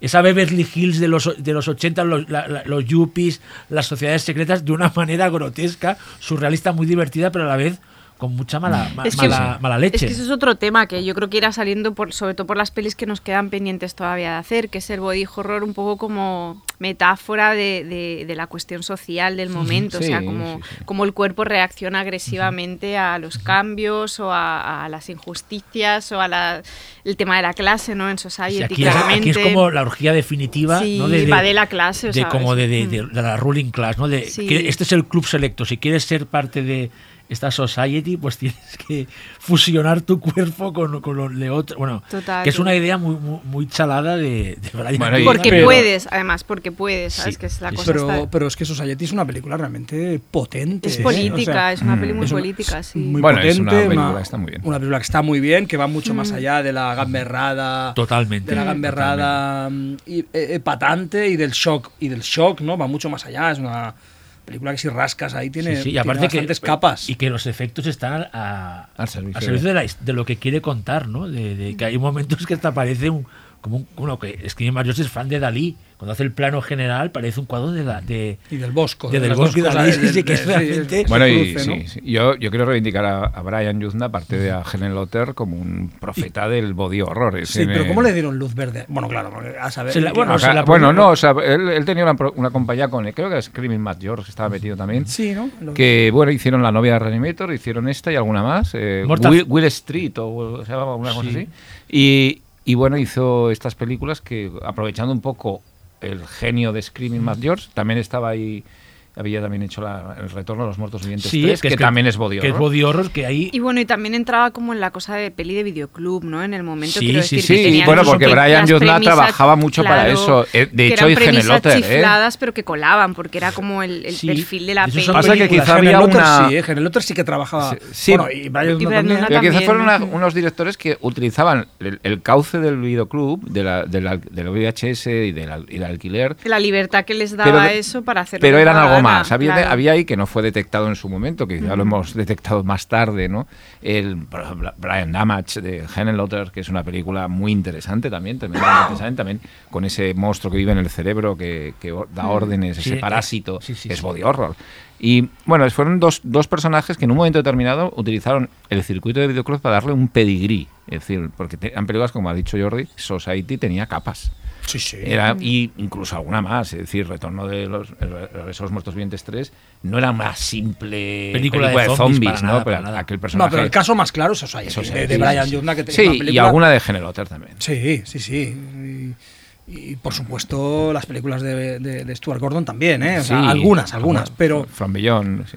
pero, pero claro, el caso de Society es, es que es interesantísima. Es una película que dices, esto se tiene que, que estudiar en serio. O sea, no es una gamberrada, no es... Que fue la que más trascendió. Es una película ¿eh? que vale la pena estudiar en según qué escuelas de cine por lo que te está planteando ¿eh? y, por, y por cómo está hecha y, y para qué utilizar ese, mm, esos efectos de maquillaje, por qué utilizar al tipo que más de moda estaba y al más genio, al mayor genio de los maquillajes como era Screaming Matt George, ¿no? Y aparte lo- Y luego lo hay una sí, cosa sí, guay, sí. perdona que te corte, que es que al final el- en el cine contemporáneo de terror la metáfora es sutil, es obvia pero sutil, es decir, es como delicada. Para hablarte de cosas sociales o de temas así como importantes que están en el ambiente, todo se hace como de una forma metafórica pero un poco pija en realidad. Y él lo hace Sí, sí, el no, no, extremo, no. ¿no? La gente Claro, es rica, como- la gente rica hace Ay, esto. No, no hay ninguna metáfora sutil, es como, no, no, aquí hacen... No, no, la- es- la metáfora- no- no hay metáfora, es eh, eh, eh, da igual las veces que lo veas, captas ese aire de película completamente extraña. Hmm. Como una atmósfera, hasta el tono cómico, o sea, piensas en películas que se parezcan a Society y no hay ningún... O sea, No. pon el Sí. tono, los colores de la película. Era algo muy. era Sabes algo que, sabes que la vimos en cine, ¿verdad? si vosotros... Es, es- Sí, es- en el retiro, estreno. en el retiro, en el Y de todas maneras. Society se estrenó en cine, ¿eh? Es decir, tuvo un pequeño estreno. Pero yo la vi en. Sitges. Sí. Yo recuerdo anu- anunciada en, en el Fantastic Magazine, o sea, como estreno en cines, con aquel póster ¿no? de esas dos ricachones sí. sacándose la careta, con Sí, la, sí. con la con la Es White versión. Es que es espléndido, es espléndido el concepto que hay detrás. Sí. Y, En el fondo es, es, es Shot, pero de otra manera. sí. Lo que pasa es que es verdad que cuando la ves ahí, también por esto que decíamos de poner en situación, claro que si la, la, la primera vez que te enfrentas a esa peli es tan bizarra y tan extraña que te importa un- una mierda la metáfora. o sea, estás como, hay como el placer de lo enfermo ahí, ¿no? Como sí. de algo muy raro, ¿no? Que te resulta muy llamativo y lo otro te parece secundario. Le pasa y un poco una película que, que- que también es muy rara, que también tuvo un, un medio híbrido entre videoclub y cines, que es eh, eh, Freaked de Alex Winter. Sí, que está muy Que bien. una película de Alex. Winter, además muy, muy amigo de Elijah Wood y un personaje muy curioso en sí, el actor y, y- y en este caso también director, que tenía aquella película que era también la- otra vez la, la cabaña de feria de, Ay, de sí, esta ya sé cuál es. Es decir, que jugaba mucho con el body horror. Sí, de ¿no? hecho es un, decir, un Mad Doctor que es Randy Quaid que tiene una máquina que Sí. convierte en Mm. freaks sí. a las personas y que una pasan película por esa con un máquina, sentido del humor muy extraño. que cayó fatal extraño. en la época también y ahora, Y ahora es un título de ahora está muy reivindicada. Porque Alex Winter es uno de los es uno de los protagonistas de Billy Ted, ¿no? Sí. Sí. Y luego es uno de los jóvenes ocultos, ¿no? Es Es que una un- película es un que no hacía, cómico no hacía gracia, porque era una película muy, muy extraña. Producía no, una, no. una cosa rara. muy al límite, muy Sí. también gran guiñol en plan de que te superaba el, el- el- lo grotesco, lo- lo- la comicidad esta extrema, Sí. que no la pillabas ahí como no... ¿Qué me está queriendo decir esta película? Que a veces necesitan ¿no? el paso de los años, ¿no? Para, Mm. Como para que reposen y que la gente la descubre, ¿no? Que era una parodia de, de Freaks de Tom Browning. Bueno, los lectores, Colorista. Los lectores de, de- Algunos conocéis Film Thread, ¿no? El- eh, la, la publicación está online. Esto antes fue una revista, una revista eh, fundada por Chris Gore, el, el- el editor, eh, Freaked fue portada de Film Threat. Yo me compraba por catálogo, yo, yo estaba suscrito a Film Threat en esa época y, cla- y esa película fue portada, ¿eh? es decir, este- esta película Sí, sí. tiene cierto estatus. ¿eh? En Francia, por ejemplo, tenía muchos estatus de película importante. Curiosamente. Que luego, eh, cuando ve- veáis el póster y, le- Sí, la, sí. y la primera miniatura que te sale ahí en plan... Bueno, mejor no digo nada para que los oyentes vayan directos Que por a cierto, IMDb. hay, eh, Keanu Reeves aparece. No se le ve la cara, pero tiene Claro, aparte era sale. toda, la toda la, grupito. Claro. Buah.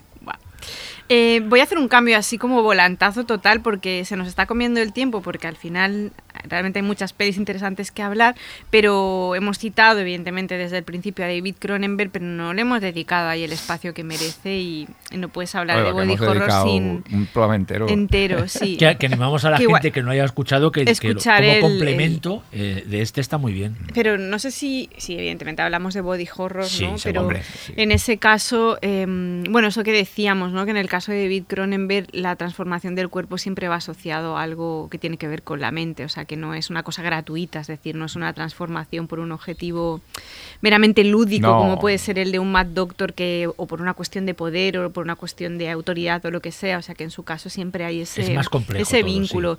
Y yo sí que tengo la sensación, que igual me decís que no, que, que todos los intentos posteriores de hacer body horror de una forma deliberada en el cine de los últimos 20 años o 30 pasan por Cronenberg, básicamente. O sea, yo sí que creo que es como la influencia en todo, desde cosas baratas, tipo las pelis de la Soska, que nos pueden gustar más o menos, pero no es la liga de Titán, por ejemplo, hasta Titán. O sea, que yo sí cre- creo que él determina una manera de, de representar visualmente el cuerpo y de ligarlo a lo mental y a lo emocional, también a lo sentimental, de una forma enferma, pero está ligado. Antes hablamos de La Mosca como una película que al final es una historia de amor. El caso de Cronenberg es una historia sobre paternidades, maternidades, el caso de Cromosoma 3, quiero decir. El caso de, la, eh, de Inseparables es una relación enferma de dependencia brutal entre dos hermanos y el rol que juega un personaje femenino ahí en medio. O sea, que él vincula las dos cosas y tengo un poco la sensación de que todo el body horror posterior, quitando el body horror festivo de películas de en plan series B, simpáticas, divertidas, que hagan broma de eso, yo creo que viene muy marcado por, por Cronenberg, que es quien lo de- determina todo. No sé cómo lo Sí, quizás es el que sentó el canon, ¿no? Sí, El canon sí, para sí. que, ¿no? La que, que la, que la que la gente, directoras y directores posteriores no se animen a tratarlo. No es como el, ¿no? El, el espejo, el ejemplo donde mirarse, ¿no? Totalmente.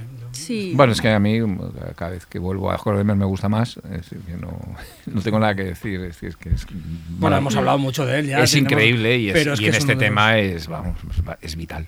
Sí, a mí, haciéndose un poco de repaso, que ya lo hablamos en, en el especial que hicimos de Cronenberg y ha ido saliendo recurrentemente, pero para mí como mis momentos body horror favoritos de Cronenberg son todo lo ginecológico de, de Inseparables, Inseparables, sí. que me parece de una... Bueno, es brutal, o sea, todo de una finura a pesar de la brutalidad. Sí, hasta los todo, aparatos, hasta apala- los aparatología, aquellos, el, sí. Todo, sí, sí, todo. sí, sí, sí, no. Eh, cromosoma 3, el momento de ella de Samantha no, no, eso, es algo como icónico, brutal.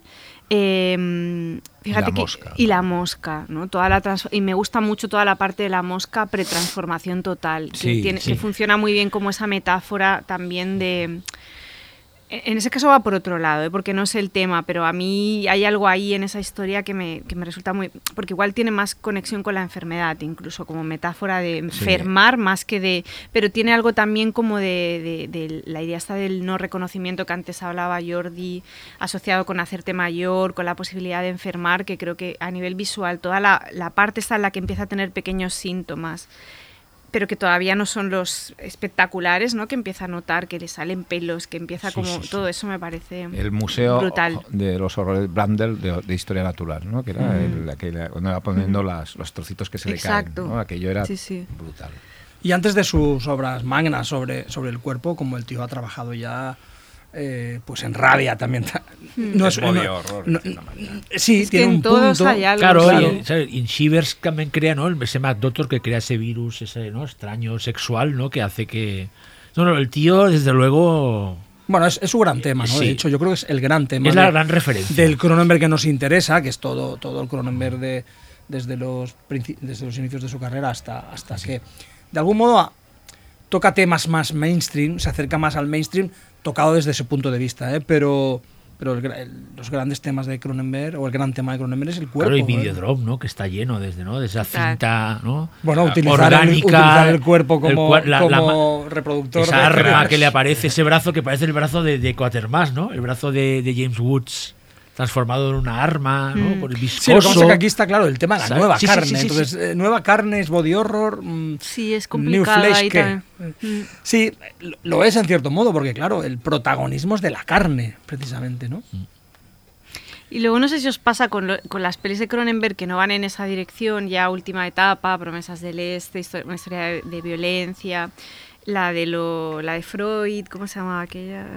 Una Un tela- método peligroso o algo así, ¿no? Que no sé si os pasa que traslada como la violencia sobre el cuerpo a algo más mental, pero todo el rato, a, pesar de saber, porque me han contado y porque he visto las pelis ya que no va a pasar nada, siento como una amenaza sobre el cuerpo Bueno, de los pasa, personajes. es que pasa en Cosmópolis, que está Que dentro de un to- coche. Y estás todo el rato pensando, ¿cuándo le va a pasar algo Bueno, físicamente? Hay, un sea, momento que Keira. Knightley en un método peligroso tiene esa como esa especie de medio posesión, ¿os acordáis? Sí, Sí. De que ella se, se- tiene con- hasta hace como contorsiones extrañas, ¿no? Mm, Que Bueno, está ahí, la, ahí. la escena de sexo de una historia de violencia, el momento sauna de Promesas Celestes, es decir, siempre hay No, algo pero, que el cuerpo sí, está ahí en- como expuesto, está como en el linde, ¿no? Para que estalle el cuerpo otra vez Sí, o también. esa explosión eh, inesperada en, en Mapa de las Estrellas, Mm. ¿no? O, o- o- o- o precisamente esa tensión que nunca llega, ese, ese momento que tú estás esperando que pase algo, como es Cosmópolis, ¿no? Que es, una, es un ejercicio en el fondo de suspense increíble, porque no está pasando nada ahí dentro, ¿no? Pero al mismo tiempo están pasando muchas cosas, ¿no?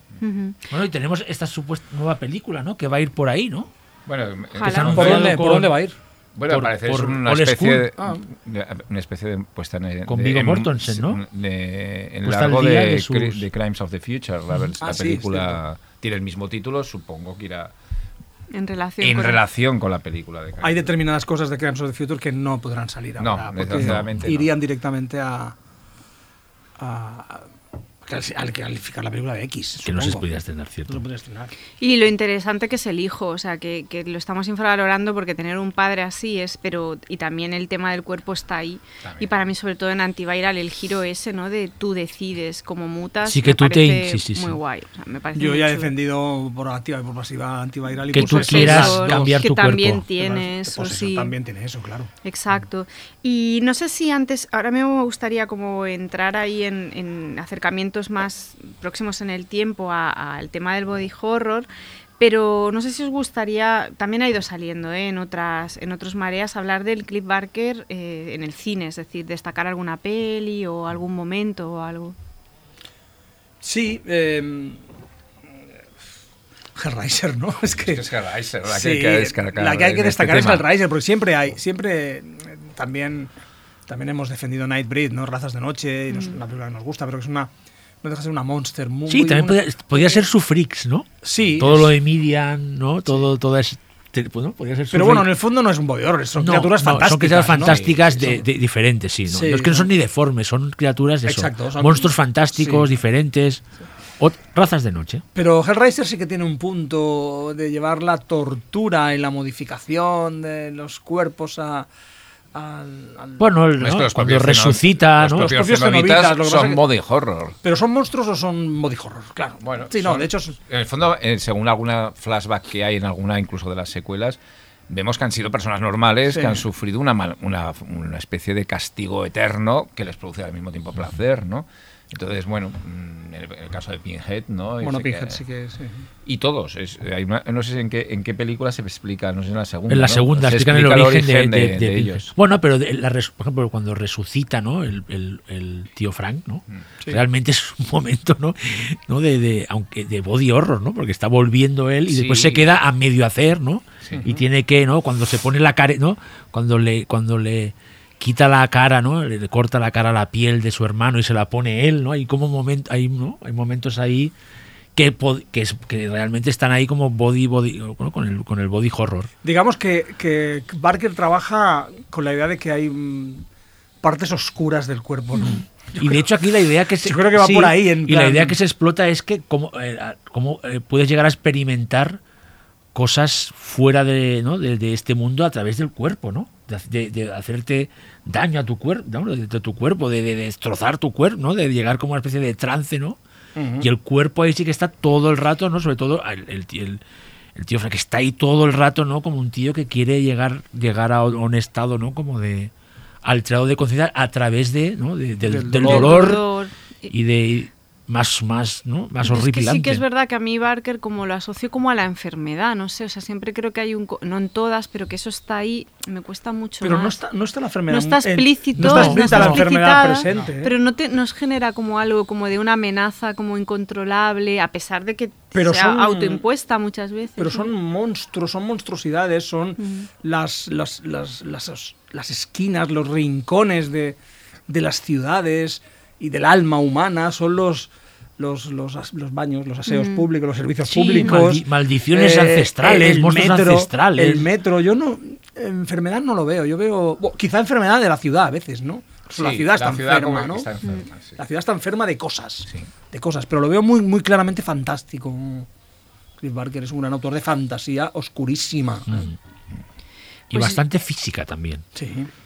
Pues vamos a cambiar de bloque. Muy bien.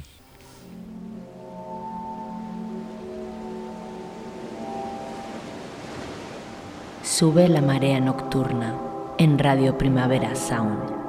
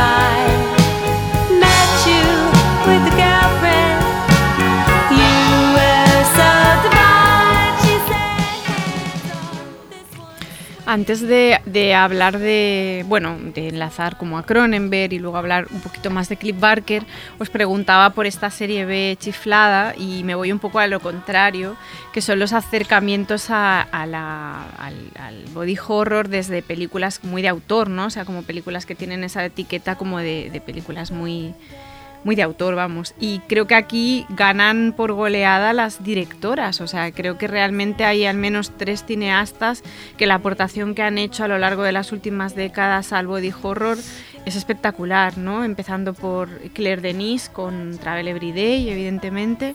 Marina Devan con Dance Mapo y Lucille Hatz y Halilovic porque yo creo que Evolution, primero que Evolution para mí es pre-Titán, por ejemplo, en muchos temas en muchas cosas y hay una parte flipante de body horror, eh, en parte hay transformación del cuerpo por motivos que no se entienden que tienen que ver con la naturaleza, pero también hay una gestión del cuerpo ajeno, ¿no? De, de cómo estas mujeres que viven en este espacio modifican el cuerpo de los niños para que puedan ta ta ta ta, ta, que no podemos contar, ¿no? Con lo que para mí es muy alucinante lo que han hecho estas tres estas tres directoras en esa en esa línea, ¿no? Igual como moviéndose en un terreno un poco más metafórico, ¿no? O sea, igual eh, como la exploración del cuerpo, del terror a través del cuerpo, está más enfocado a explicar algo un poco más abstracto, un poco más amplio, ¿no? Que, que simplemente un interés por el cuerpo, ¿no? Para mí, Claire Denis cuando hace Travel Every Day está hablando del deseo, ¿no? Toda la peli funciona como una especie de símil muy encendido sobre el deseo, el control, el autocontrol, cómo entra el deseo dentro de una familia, qué pasa si, si ese deseo se desvía y da pie a la infidelidad, o sea, como que creo que todo funciona en esa línea, pero la forma que tiene de expresarlos a través de una película de caníbales, hiper directa, hiper clara, con algunas de, las, de los momentos más impresionantes de, de body horror, podríamos decir. Lo que sí que es verdad es que tiene como una pátina arty, ¿no? Todo el rato que hace sí, que sí, sí. es Hombre, una sí. peli muy bonita visualmente. Entonces, incluso a pesar de que hay algunas escenas que yo, por ejemplo, he puesto alguna vez algún corte en clase y la primera escena del ataque de, de, mm, de- no me sale el nombre de la actriz, de, mm, Beatriz Dahl. de Beatriz Dahl, al, al ladrón que se cuela en la casa, a la gente le impresiona mucho por el sonido, porque ella va haciendo como ruiditos, como grititos, y eso impresiona un montón. Y de hecho, alumnos que se bajaban el volumen de la escena para verlo, pero la podían ver y en cambio no la podían escuchar, que eso me parece increíble, o Ya. sea, de lo impresionante que es. Pero luego cuando hay como toda la escena mm, post, cuando se come a, a este chico, que es ella como fumando, encendiendo como la cerilla, eh, caminando por esta habitación pintada de rojo, todo eso tiene algo como arty que marca una distancia que hace que no sea tan agresivo como cuando ves hay una explosión de violencia o lo que sea, como mucho más cruda, ¿no? En los tres casos que has mencionado, ¿no? Yo Mm, creo que son también- muy estilizadas Sí, Marina, de Marina de Van Marina de Van también. obviamente, y Lucy Hatzijalielovich. Sí, eso ya es la Esa- cumbre, es la claro. cumbre- la cumbre de la- Sí. la La cumbre de la estilización. estilización y de la Mm. abstracción también, Sí. ¿no? Sí. Marina de Van hace una cosa muy curiosa porque la peli realmente empieza como una especie de mm, drama afrancesado de pareja en crisis, ¿no? En plan con ella como con una crisis laboral, que no acaba de estar contenta en el trabajo, no sé qué. Tiene como las texturas de una peli no sé, como una peli francesa un poco random y de golpe cuando empieza ella a autolesionarse, ¿no? De golpe se convierte en una cosa muy distinta, pero aún así el momento en el que ella ya se castiga del todo también está en un código que se separa del resto de la peli, que es mucho más realista para convertirse en una cosa más estilizada en todos los sentidos, ¿no? De, de Sí, sí, foto, de música, de, de sonido y todo. Pero bueno, es una peli y, y que tiene esa cosa dicha por ella, o sea, no me lo estoy inventando yo, es bastante obvio además que tiene algo como de representación muy extrema de, de cualquier cosa autodestructiva, ya sea una adicción, ya sea una enfermedad o lo que sea, ¿no? Que, que, de hecho, acuerdo que había gente que le decía, bueno, funciona casi como metáfora de una anorexia, por ejemplo, ¿no? En plan, todo está bien, pero, pero de golpe en tu vida introduces esa cosa, ¿no? Como de castigarte de alguna manera, de la forma que sea. ¿Crees, Y- ¿Crees de sí que son pelis muy femeninas? En el sentido de decir, podría haberla hecho. Por ejemplo, mi, mi- mi- yo creo que Cronenberg es un tipo que sabe ponerse, o sea, es, obviamente es un macho, pero sabe ponerse un poco en, el- en- en- en la piel de personajes De personaje femeninos. ¿no? femenino. Ujú. Por ejemplo, la tensión que hay en, Inseparables es alucinante, porque la película está contada eh, desde los dos puntos de vista, desde un punto de vista muy masculino de los tíos con una obsesión y desde el punto de vista de la mujer también está muy presente, ¿no? A mí- A mí me lo parece. Luego, eh, creo que Cronenberg tiene esa habilidad, es capaz de ponerse en la piel, es decir, no solo puede hablar de lo que es él, que es hablar de los hombres, sino que es capaz de hablar de, de- de las mujeres en su cine, ¿no? Eh, con estas eh, cineastas que estamos hablando, ¿crees que son pelis claramente femeninas? O sea, No lo he pensado en esos términos, pero sí que te digo que yo cuando hice el libro de Reinas del Grito utilicé la peli de Claire Denis justo para hablar de- del miedo al deseo desde un punto de vista muy femenino y fue la peli que me vino de golpe a la cabeza. O sea que probablemente, yo creo que sí, o sea, no te lo podría racionalizar en plan en por qué, pero la intuición es esa, o sea que, que en ambos casos en mi, eh, además yo como tía y como el contexto que plantea de los personajes y demás, eh, me sentía como con todas esas pelis me siento muy identificada, o sea, me empatizo con esos personajes, cuando no son personajes con los que tendrías que empatizar, o sea, realmente No, identificarte personajes con una poco- caníbal es raro, ¿no? Pero sí que hay algo en la forma de acercarse al deseo, de- del cuerpo, de que sí que, que me parecía como que, que estaba muy conectada con eso. Y en el caso de la de Marina de Van también, o sea, no sé si esa peli la podría haber hecho igual un hombre o no, pero sí que siento que son pelis que, que- que parten de ahí, de algo muy, muy femenino. yo sí que creo sí. que las de Lucille Hatching sí que me parecen unas claramente, bueno, no, ni femeninas ni masculinas, que son, solo pueden ser de ella. De ella, es que De son, ella, es ¿no? arte, es que esto ya es, sí. es Sí, sobre todo ya artista. en, vamos, incluso Sí. eh, Evolution. Evolution ya era así, ¿eh? eh, sí, Mm. las tres, ¿eh? Y Y Erwig ya, vamos, es una, Sí. es una vuelta de tuerca totalmente Por tanto, la- en ese en digamos el que aquí la pregunta no es pertinente, si es una película de mirada Mm. masculina o de mirada Las películas de. Lucille son Pero de sí que es verdad que la primera, eh, que no es la primera, que en realidad es la segunda, porque ya tiene otra peli antes, muy poco conocida, pero la segunda, que es Innocence, eh, sí que había algo ahí como más o sea, yo creo que ella se ha ido como a- volviendo más abstracta con Sí, cada sí, peli. eso es cierto, porque sí. realmente Innocence era realmente una metáfora del paso de femenino, o sea, de, de una chica de la adolescencia, o sea, de la infancia a la adolescencia, con metáforas Y sí, y- y no baratísimas. era- o sea, y no era muy hermética nada, se No, podía y ha- entender había todo, un momento que la, la forma de hacer entrar a la masculinidad era con un chorro de agua a presión. como otra que cosa, sí, sí, como- Quiero decir que ahí sí que había como una cosa de contar una historia en femenino, todos los personajes eran mujeres, representaban distintos miedos de las mujeres, eh, el salto, el poder saltar esa el muro, ¿no? Que, que tiene algo de, de- de la peli de Shyamalan, del bosque, y tiene algo también de Nunca me abandones, de seguro, ¿no? Como de el salto ese de... marcaba también entrar en el mundo, en un mundo en el que también hay hombres, ¿no? Sí, sí. Con lo que ahí la metáfora era muy fácil. Lo que pasa que ella se va como, como sofisticando, no sofisticando, o sea, va como desprendiéndose del relato y del Sí, de su- y de plot. subrayados, sí, sí, sí, de todo esto, Y yo creo que se vuelve muchísimo más, más Sí. com- compleja y, y ya en Airwick ya es, es co- como, ahí ya no te da tregua de ningún sitio, le da igual que no empatices, le da igual que no tengas ningún asidero y de hecho ni siquiera te da un asidero formal porque mucha gente te dice, qué bonita es la fotografía y es, ¿es Sí, bonita? ¿Es bonita o es técnicamente Bueno, es que guay? yo ¿Sabes? creo que la- O de hecho sea, está hecha para que no veas casi nada. o sea, Claro, es, como te- es bonita como porque hay un reto, o sea, es bonito el la- reto, la ¿no? En vista, ¿no? Claro, en plan, ¿cómo ha hecho esto? Pero sí. realmente hay, yo creo que ahí directamente es como que la- es un suicidio la peli, o sea, es como Yo tengo que decir que un- yo me, me costó, ¿eh? Erwin lo- eh, tiene que darle un segundo visionado porque yo creo que está puesta ahora a la, a la abstracción pura. A mí en momentos ya que no. Pero bueno, es muy A valiente mí me por su parte. ¿eh? Sí. A mí me, parece una película. Ahora reconozco lo que dices porque le pasó, creo, al 90% del auditorio en el día que la pasamos en Sitges. Que es la primera vez que más una película de Lucille pasa el auditorio. Es decir, y fue una sensación en un sábado. eh, mm, la gente salió muy, muy, muy extraña de aquella proyección.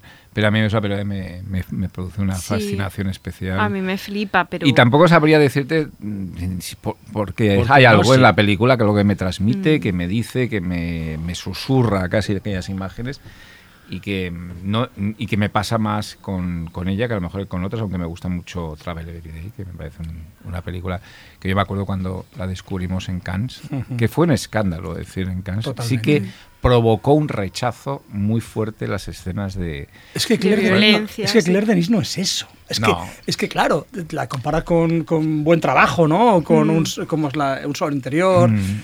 Las comparas con las otras películas que son dramas intensos y crudos. Pero al final a nivel temático está súper conectada. Exacto, Sí, exacto. sí, pero, sí. pero Lo que pasa que bueno, hasta la- High Life está súper conectado. Lo Claro, es que es están que- en, en- pero es en que es muy guay porque la tía dices, vale, realmente ha hecho de, de terror, ha hecho de terror, a ver, tampoco de terror, pero que lo puedes meter en el género Travel Every Day. Sí, ya está. Luego hace el thriller aquel que no tiene Los muchos canallas. años, Los Canallas, Que lo toca, hay algo sí, ahí algo, onírico algo. también y así.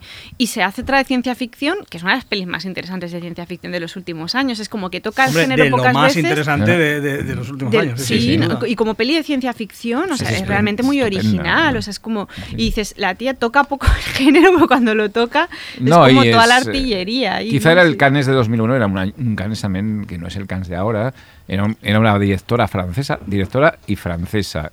eh, en sección oficial con esa película en el 2001. Era todo mm, Sí, sí. una mezcla explosiva que le ha pasado a mucha gente en ese festival. Es decir, te- os quiero recordar que en Sitges en el 2001, que la- Jordi y yo la, la pasamos en sección oficial, también produjo cierta eh, conmoción. Es decir, no fue una película que causó, causó más rechazo que, que, que- pero es una película que con el tiempo sí que ha ido, mm, quizá por la Creciendo. propia evolución que ha tenido el cine en ese sentido, el cine de la presencia femenina, el cine francés después, el cine de, de los Alexandre, aunque no tengan Mm, Sí, pero que viene ver de algo- ahí. pero hay claro, algo ahí, sí, el- no, de, de. Alexandre Bus- de Mori Bustillo, ¿no? Bueno, Es para empezar, en todas sus películas sale la actriz, o sea, quiero decir, hay un hay un fetichismo ahí que fetichismo parte de ahí. o que sea. eso le ha ayudado, ¿no? Quizá a, a ser considerada un poco mejor poco a poco, Mm. a, a de- a redescubrirla. eh, hay mucha gente que la pide, que no está editada Es que es y muy la pide. raro. ¿Por qué Es está decir, tan una- maltratada esa peli? Porque Bueno, no conoce una, mercado, una decir, edición. Yo tengo el- la de Tartan vídeo. Sí, Pero debe tener Sí que es 30 verdad, años tiene razón de ese que no es una 20 película que esté ni edita- 20, no está, no está editada ni en Blu-ray No. Es extraño. ni, pero- esa- y en pero- España jamás editado. No. Es decir, ese, por ejemplo, ¿eh? es decir, Ni está estrenada, ¿no? En No, no, España, no,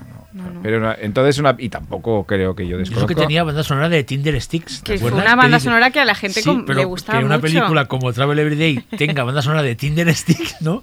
Que era uno de los grupos más del indie, más chic de la Del época, ¿no? momento, Parece sí. este rollo que eran Pero ellos, bueno, ¿no? es una película indiscutible. es- Estas era cosas muy fan- maravillosas. eran muy fans los Pero unos de los sí, sí, otros. ¿eh? Los Tinder Sí, Sticks sí. eran fans de Claire Denis y Claire Denis era fa- es, eh, es Pero fan de ese de le, eh, le pasó igual a Marina de Van. Es que Mm. ninguna de las películas de Marina de Van se, se han estrenado en- de forma normal. También las editó Tartan en su día, ¿no? Tartan Sí, Video, pero eh, se han pasado en festivales, nosotros en Sitges han pasado casi todas de ellas, pero Into My Skin, eh, In, In My Skin es una película oh, que, no, que no se ha podido ver prácticamente en ningún sitio, de- de- más que en San Sebastián En y en Sitges. Mm. Bueno, decir, pues es que Lucille Hal- Hassi Halilovic va por el mismo. Sí, va por el mismo camino. Es una, es una pena. Y- porque, claro, pero Lucille, se, se está- ella misma se está mm, Saboteando. una posición muy difícil. Se está sí. saboteando. Bueno, pero es Sí, no, no, Bueno, siempre nos tiene a San Sebastián y a Sitges para- para sacar las rescatarla. pelis, sí. Decía lo de la primera peli porque es verdad que hay la cosa de que la primera es Innocence y ya tiene una peli que se llama La Bus de Jean-Pierre, que es una peli de 50 minutos, muy difícil de encontrar y que si no me equivoco va de pedofilia o de pederastia, o sea, creo que, ese, que ese, ese tema está por ahí, creo que es una pe- peli hostil y que, y que es difícil de encontrar y así, pero existe Bueno, si ella trabaja en esa línea. Se mueven eh, temas muy sí, pero complicados, El cine francés mm, encaja ese tipo de cosas hasta cierto punto Hasta también, cierto ¿eh? porque punto. es un cine muy orientado al mainstream, a la industria, Sí. claro. No, hombre, ya tiene- lo tiene difícil en todas partes, quiero decir. Sí. O sea, un, un talento así es Bueno, muy es que complicado. lo tiene difícil, más aún estas tres, y son porque son mujeres, además lo han Mm. tenido más difícil, Sí, sí. no quizá ahora, pero quizás en el momento en que hicieron Marina y Claire Denis la Ujú. película, pues que lo tenían ma- lo- los hombres está haciendo, es decir, Bustillo y Morí, mm, al interior es una película que en su momento eh, costó mucho que llegase a los circuitos comerciales, Mm, mucho, sí. mucho tiempo. eh. Pero Claire Denis, no tiene, pero eh, Claire Denis no tiene problemas para trabajar. No. Es decir, ella va eh, de, un- de un, de, un, de un territorio a otro con sus obsesiones y, sus y sus dramas crudos continuamente, pero, pero ella va trabajando y además es uno de los grandes nombres Sí, propios sí, del sí, cine sí, sí. Bueno, pero que High Life también fue un fracaso. Sí, Es pero bueno, decir, hará eh, otra, es decir, hay- bueno, y eh, pasa, es- es- hay dificultad a veces en, el- en la propia estructura eh, industrial y de, y, y de, y, de, y de aceptación del cine francés, incluso en su propio territorio, para ciertas eh, temáticas y ciertas apuestas. Es decir, os recuerdo que Alan Roback hizo Baby Blood, que es una película Sí, que que, tiene ahora que ver está en al- Netflix por alguna razón. Sí, extraña, pero que, de- que desapareció del mapa, que es una película también que tiene que ver mucho con el body, Ah, pues voy a verla en Netflix, no, no No. sabía sí, que está estaba. en Netflix. Mm. Y bueno, y, y- y- y- y tardó mucho tiempo en, en- en tener un, poco de reconocimiento a través del éxito también de Morillo, de, de Alexander Morí y de Bustillo. Ale- no, Julien Mouret y Alexander Sí, Bustillo. parece que el cine. Alain Robac queda en una época extraña para el cine francés, donde no había terror. ¿no? Y sale O sea, eso. Y sale eso, ¿no? que una que película cine dirigida terror- por un hombre bastante Es de femenina. ciencia ficción. Bueno, es de es fantástica Es pura, ¿eh? terror, sí, sí, sí, sí, sí. pero con aliens. Y ha Creo hecho que parece que, la- spoiler. que la- que la- la- el terror francés no siempre ha tenido este problemilla, ¿no? Que no acaba de. No. a- a- más allá de lo, cuando llega- nos llegaron aquí las películas del nuevo extremismo francés, ¿no? Siempre se quedan ahí como. No Sí, y encuentran un siguen lugar igual, aquí eh, en cierta manera. pero de bueno. estreno comercial, ¿no? Mm. En el caso de todos modos, aparte de estas directoras, o sea, tanto de Claire Denis como de Marina Evan como de Lucille, no hay que olvidar que es que estas chicas tienen 60 años. O sea, mm, Lucille claro. tiene 60. Sí, sí, O sea, sí. Y Marina Claire- Claire Claire, Denis Denis más. todavía. Más. Y Claire Denis, o sea, Claire Denis tendrá casi 70, yo Casi, diría. casi, Eh, sí, sí. Lucille 60 Y y Marina, Marina, Evan 50 y muchos. sí, o sea, sí, quiero sí. decir que estamos hablando de tías que son muy pioneras. Y de hecho yo cuando os decía antes que para mí Evolution es pre pre-Titán, yo creo que realmente muchas de las premisas que plantea luego Julia Ducournau en su película ya están en Titán, hay en, en Evolution. La movida es que, claro, Lucille plantea desde la calma, o sea, desde algo como muy artístico, muy sofisticado, pero es una película como quieta, es una película en calma. La otra lo hace desde la histeria, ¿no? Lo hace desde un espacio muy llamativo. Entonces, al- desde la provocación, porque es una peli provocadora, es evidente. Y entonces, aunque las premisas de Evolution sean muy provocadoras, porque es muy heavy, o sea, lo que, lo que hacen en esa isla, ¿no? No, no vamos a niños, contarlo sí, con sí, los sí. niños lo hace de una, desde una postura ¿no? que pasa desapercibida. ¿no? De hecho, tú puedes salir de ver Evolution y si no conectas con el ritmo de la peli, salir y decir, ¡buah, vaya brasa de peli! ¿no? Y dices, sí, brasa, pero tú, tú sabes lo que te han contado ahí en esa peli. En cambio, si vas a ver Titán, como es una peli que está tan arriba todo el rato, ese material te llega de una forma muy directa y entonces te impacta mucho. Pero para mí es precedente clarísimo de, Sí, no, bueno, de es que Titán supongo que de Corno es un poco hija de todas, de, ¿no? de de Claire Denis. Bueno, el testigo, ¿no? De Claire Denis directamente hay una escena que es que de Butravel, la de los, Sí, la del- la de la los de- la de bomberos. los Future Islands, sí, sí, Total, sí, o sí, sea sí, que, sí, sí. que eso es evidente, que ahí hay una, hay una influencia. Y entonces, yéndote como al, a lo contemporáneo, para mí creo que también hay o sea, en, en el cine actual de los últimos cuatro o cinco años, también las cosas más interesantes que se han hecho en body horror vienen firmadas por, por autoras. O sea, dejo Titán para el final, independientemente de que nos gusten más o menos. A mí me encanta. Ángel, creo que me- un poco menos que a Mm, mí. Y con vosotros no lo he hablado todavía, pero. Bueno, Pero quiero decir que independientemente de que nos gusten más o menos, el body Sí. horror, jolín, no, la sí, forma bueno, que tiene de- Candyman, de- que ya lo hemos dicho, el Candyman da Costa, es que es- Costa hay un elemento, eh, bueno, casi muy importante, de los primordiales de la película, ¿no? Sí que es verdad lo que dices tú, que las parece que las cineastas están más interesadas Sí, ¿no? en ese sí, tema. sí. en el cuerpo, en, en el sí. cuerpo. Las modificaciones, Mm. Y otro caso que, que antes cuando hablábamos de, mm, no sé, del tema de las posesiones, así, también a veces es- está un poco colindante un poco con, con el tema del terror religioso. Y entonces yo pensaba, porque siempre aparece el, el exorcista, básicamente, ¿no? Pero pensaba en, en- en esta cosa del terror religioso, otra peli que para mí también va del cuerpo y que tiene cosas de body horror, que es Saint Maud. O sea, yo creo que es una peli que va del castigo, autocastigo al cuerpo, ¿no? Eh, Desde el Sí, sí, momento en el sí. que ella Ahí hay bastante. como, me- como una especie de viaje de una santa, ¿no? De una mártir, ¿no? Se- muy bon Trier, ¿eh? Pues, bueno, o sea, en, en esencia me refiero, en espíritu. Algo de Von Trier tiene, a mí me recuerda algo de, Mar- algo de sí. Mártires ahí, de- en el fondo, no sé por qué. Ese, ese, es- ese punto eh, casi religioso que tiene algunas veces Mártires, Mm.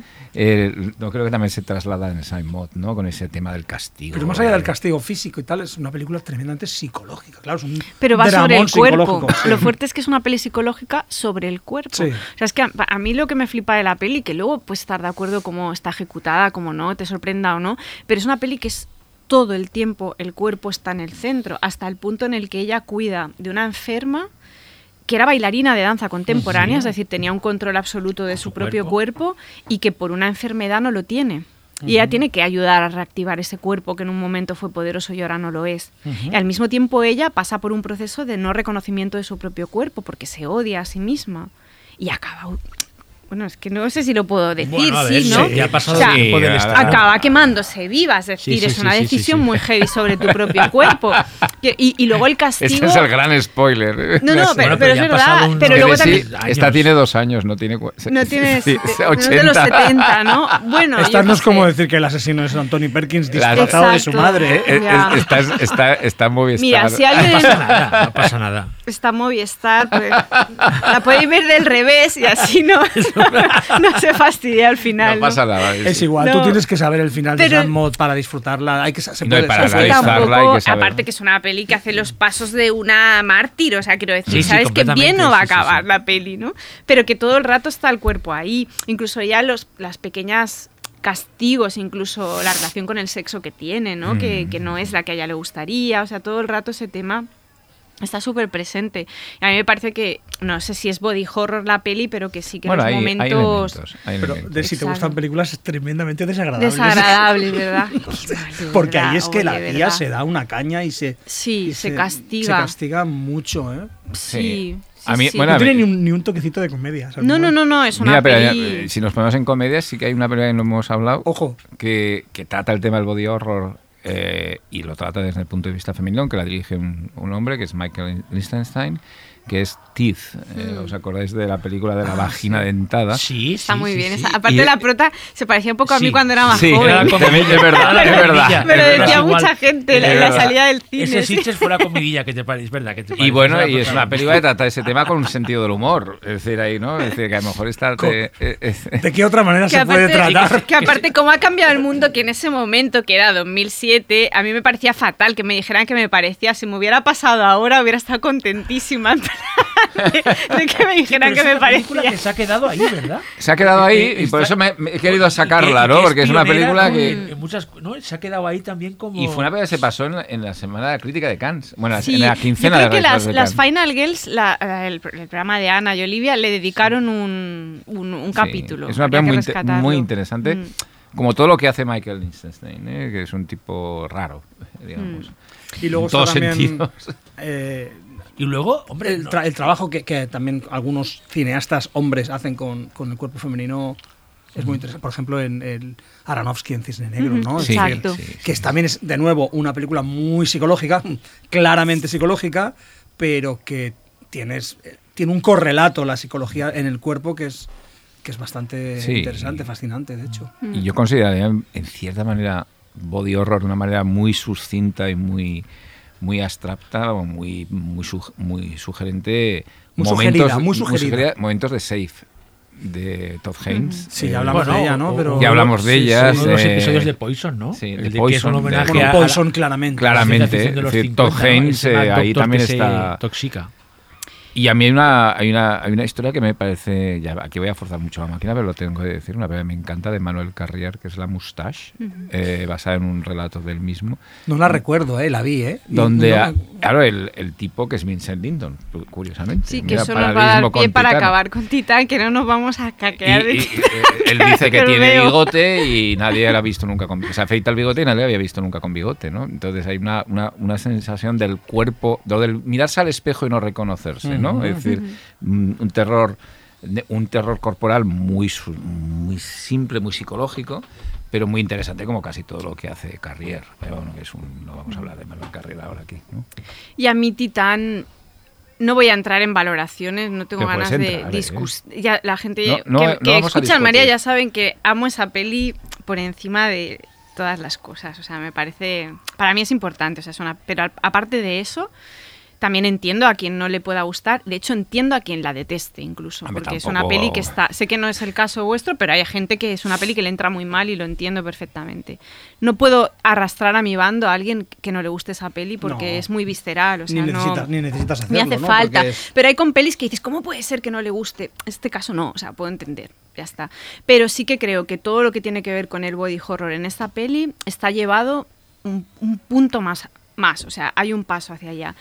Como he dicho otras veces hablando de la peli, creo que es una peli que no es una peli de certezas, es decir, yo creo que ella es un poco, es una peli muy intuitiva, ella cala cambios en la realidad que tienen que ver con identidad, con género, con roles, con el cuerpo, con todo, y que va disparando en distintas direcciones y en algunos de estos disparos consigue cosas increíbles. La primera es como estimularte para ser consciente de que esos cambios están ahí, pero también incorpora el caos y las dudas del presente. Y yo creo que tiene la capacidad de llevar eso a un terreno físico y contarlo a través del cuerpo. Entonces, para mí, body horror en, en Titán está en el trabajo sobre el propio cuerpo que se hace la protagonista por distintos fines y me parece que a nivel de representación visual es una liga distinta, pero sobre todo me interesa por todo lo que arrastra de, mm, como de- de lanzar interrogantes sobre eso, ¿no? Sobre qué entendemos por el cuerpo ahora, qué entendemos por cambio, qué entendemos por identidad, o sea, me parece que lo lleva a un grado físico brutal. Pero fijaos que me sorprende tanto el cuerpo de ella o de él o de lo que sea, porque es verdad que es un personaje borrado, ¿no? En un punto de, de, mm, de identidad, de género, o todo lo contrario. De hecho, tiene identidad y género cuando borra todo lo que era antes. Es algo que está siempre en un terreno como, como muy, muy, muy ambiguo y muy abstracto, como el personaje de Vincent Lindon, donde creo que también toda esa transformación física que roza el body horror, ¿no? Porque es alguien que de golpe está Sí, sí. sometido a estos chutes que se mete sí, para que también arrastra algo interesante, un poco en conexión con esa pregunta que yo lanzaba al principio de por qué ahora el cuerpo, por qué ahora eh, la cosa freak, ¿no? ¿Por qué, por qué en 2021? Que creo que en esa cosa de, de este padre, ¿no? Que no quiere, mm, como que no quiere Envejecer, ¿no? envejecer porque quiere tener la opción de cuidar de un hijo, ¿no? Que ya no tiene, ¿no? Pero quiere tener esa opción, está sometido a ese trabajo corporal constante que roza lo monstruoso, como Totalmente. casi toda la peli roza lo monstruoso todo el tiempo. Con lo que yo creo que es una peli que sin certezas, o sea, sin lanzando todo el rato interrogantes, propone cosas muy guays y tiene la habilidad de llevar eso a un plano físico a través del cuerpo. Y este es mi monólogo sobre Perfecto, Titán. perfecto. Que tendréis que ver No, las no. caras de los tres. No, No, no, no. no, no, Yo, yo, yo Bueno, estaba pero- escuchando A de mí me ha gustado más tu monólogo que la que película. la- Sí, la- está, está bastante más claro lo que cuentas tú que el pifostio que es la película. ¿Qué te crees? Anda, Pero anda. bueno, eh, a ver, no, a mí personalmente es una película que no, que no, yo no soy de las que la detesto, ¿eh? Para No, nada. es una película no, que me no es interesa. en absoluto. Para la, nada, veo, no. posiblemente la vuelva a ver, es muy probable que la vuelva a ver.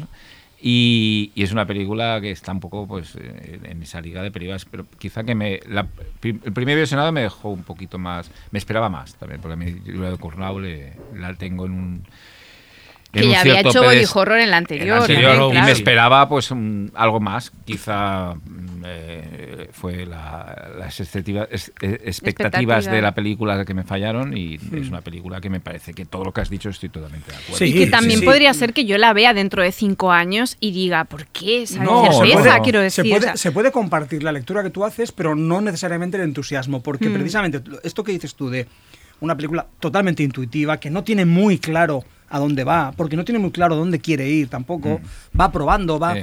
a- re- adentrándose en, en- en caminos, saliendo. que es- para mí es el presente. Entonces Sí. por eso me interesa. Pero ¿sabes? para mí esto, como el resultado narrativo al final de la película, me tira para atrás, a- en, en demasiadas ocasiones. A mí es lo que me pasa. Hay demasiadas ocasiones en las que es- pienso, eh, mm, no te sigo, no sé qué me estás contando. A veces no es un problema, pero una película tan intensa y tan, en el fondo, mm, con historias tan profundamente melodramáticas como la, la- la relación paterno-filial, es claramente forma, eh, ti- tiene la forma de un melodrama exacerbado y hay momentos en que me, sa- que me saca demasiado. Pero fíjate que a mí eso me parece muy bonito, Sí, una cosa sí. que es, a pesar de la incertidumbre, a pesar del caos, el afecto cabe, ¿no? Que es un poco Sí. mi visión del mundo, en plan, no sabemos qué está pasando, pero el afecto está ahí todavía, gracias a Dios, ¿no? Y que ese final qué- de la qué- peli... qué bonito Pero es te está verdad, o saliendo sea, el programa. El el a final es una peli también El sobre otro tipo de amor. Antes hablábamos del amor en... en, en ¿Qué peli hablábamos del Eh, La amor? mosca, en la mosca, la mosca de O sea, que pasa Conquers igual. o sea, que- es como que, que, que Sí, se- sí. no sé, hay una historia de amor padre, hija, hijo. Mm, Es que esas lo historias de sea, amor al límite de sí siempre son muy em- a veces son muy empáticas. sí. Es decir, a mí me pasa con muchas películas de esas historias Lo que de amor. pasa es que la película no lo es. O sea, Exacto, eh, la película ya, no lo es. Pero no me creo, o sea, yo, o sea, todo lo que me dices me parece súper bien argumentado y, y- y- y sé por conocerte y tus gustos y tal. Intuyo tam- intuía también lo que te gustaría y no de la peli. Pero dime que no te emocionó ese plano final, que no te creo. No, como fan del sí, fantástico de la ciencia ficción. sí, sí, No, sí. es bonito. Es bonito, que es algo. una- una- Mira, un mira, gran eh, plano. piel de gallina me está entrando. es- es Hay que, que- a ver, la que película, es que la película tiene muy buenas cosas. Tiene planos estupendos y tiene situaciones estupendas. Hmm. Es- es Yo voy a decir es una, que- una, una, una, una- una cosa basta, ¿no? Pero es que a mí los primeros 25, los momentos eh, para machos, me gusta mucho la película. Es decir, esto queda feo decirlo, pero es así. Es decir, estaba viendo una película en la que estaba poniendo en juego cosas muy interesantes sobre la explotación del o sea, la exhibición Sí. del cuerpo, toda la parte de los coches, digamos, ¿no? Eh, cuando la película se va a otro camino es cuando a mí empieza a fallarme. No, no puedo evitarlo, es decir, pero reconozco todas las, las virtudes No, que tú sí. comentas. ¿eh? A mí me pasa que me, empezó, pasa que no es- me empezó muy bien, empezó, me interesó mucho los primeros 30 minutos. de la Yo he sido demasiado contundente, creo que me van a, me van a No, cancelar pero- ¿eh? No, al, decir que me gusta la parte macha, ¿no? Pero No. que no lo no, es. y de hecho está es. bien que lo verbalices así, porque yo también lo creo. De hecho, yo eso te- el speech este que te metí en Sitches, que pobre te planché la oreja a lo loco, que decía, eh, realmente lo dejé al pobre que se fue y todo. En plan, me voy un momento a la habitación y pensé, ay, pobre, qué planchada de oreja le, he metido. Que realmente me parecía que, el principio de la peli reproducía un poco lo que otros directores que amo, o sea, que son mi- tres de- bueno, dos de mis directores favoritos y uno que según sopla el viento me gusta más o menos, me parecía que reproducía muy bien lo que hace Gaspar Noé, Tarantino y Cronenberg. Para mí, de hecho, es una escena es cada cosa. Entonces era algo que yo ya había visto. Muy bien hecho y estoy de acuerdo contigo que en cuestionando y metiendo una Claro, mirada por eso me femenina. o sea, por había me un gustaba. cuestionamiento. Pero para mí la peli cuando realmente se vuelve algo distinto y tal, es justo en el corte con el que yo conecto más que vosotros. Sí, Es un exacto, totalmente. Pero vamos, yo creo que la vol- volveré a ver y esta conversación volverá. Venga, y Porque volvemos es a... una película que yo no he cerrado, es decir, en, en mi Mm. vida. Y yo igual que la- tampoco, ¿No has ¿eh? O sea, ¿No has dado decir, carpetazo? No. Igual yo... Hay otras que sí, pero Hombre, no. lo que hay que reconocer es que tiene un título guay, Ahora. Titán.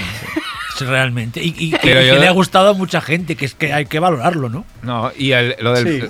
A mí, a mí lo del, plan- lo- lo planchazo en la oreja a ti que es, también te que es lo mismo que ¿no? le hice yo a mi pareja con el Green Knight el día que la vi. Es decir, Pues, que tengo, estamos especialistas Estamos un poco ahí en planchar la en oreja. planchar las orejas. Pues estos cuatro expertos en planchar orejas, que lleváis dos horas de planchada de oreja, por cierto, si habéis llegado hasta aquí, eh, nos despedimos con este especial Body Horror. Eh, disfrutad mucho de las pelis, aunque esta vez es verdad que no las veáis todas seguidas porque, Porque es mal rollo, Porque mal. Hombre, os va a dejar el cuerpo raro.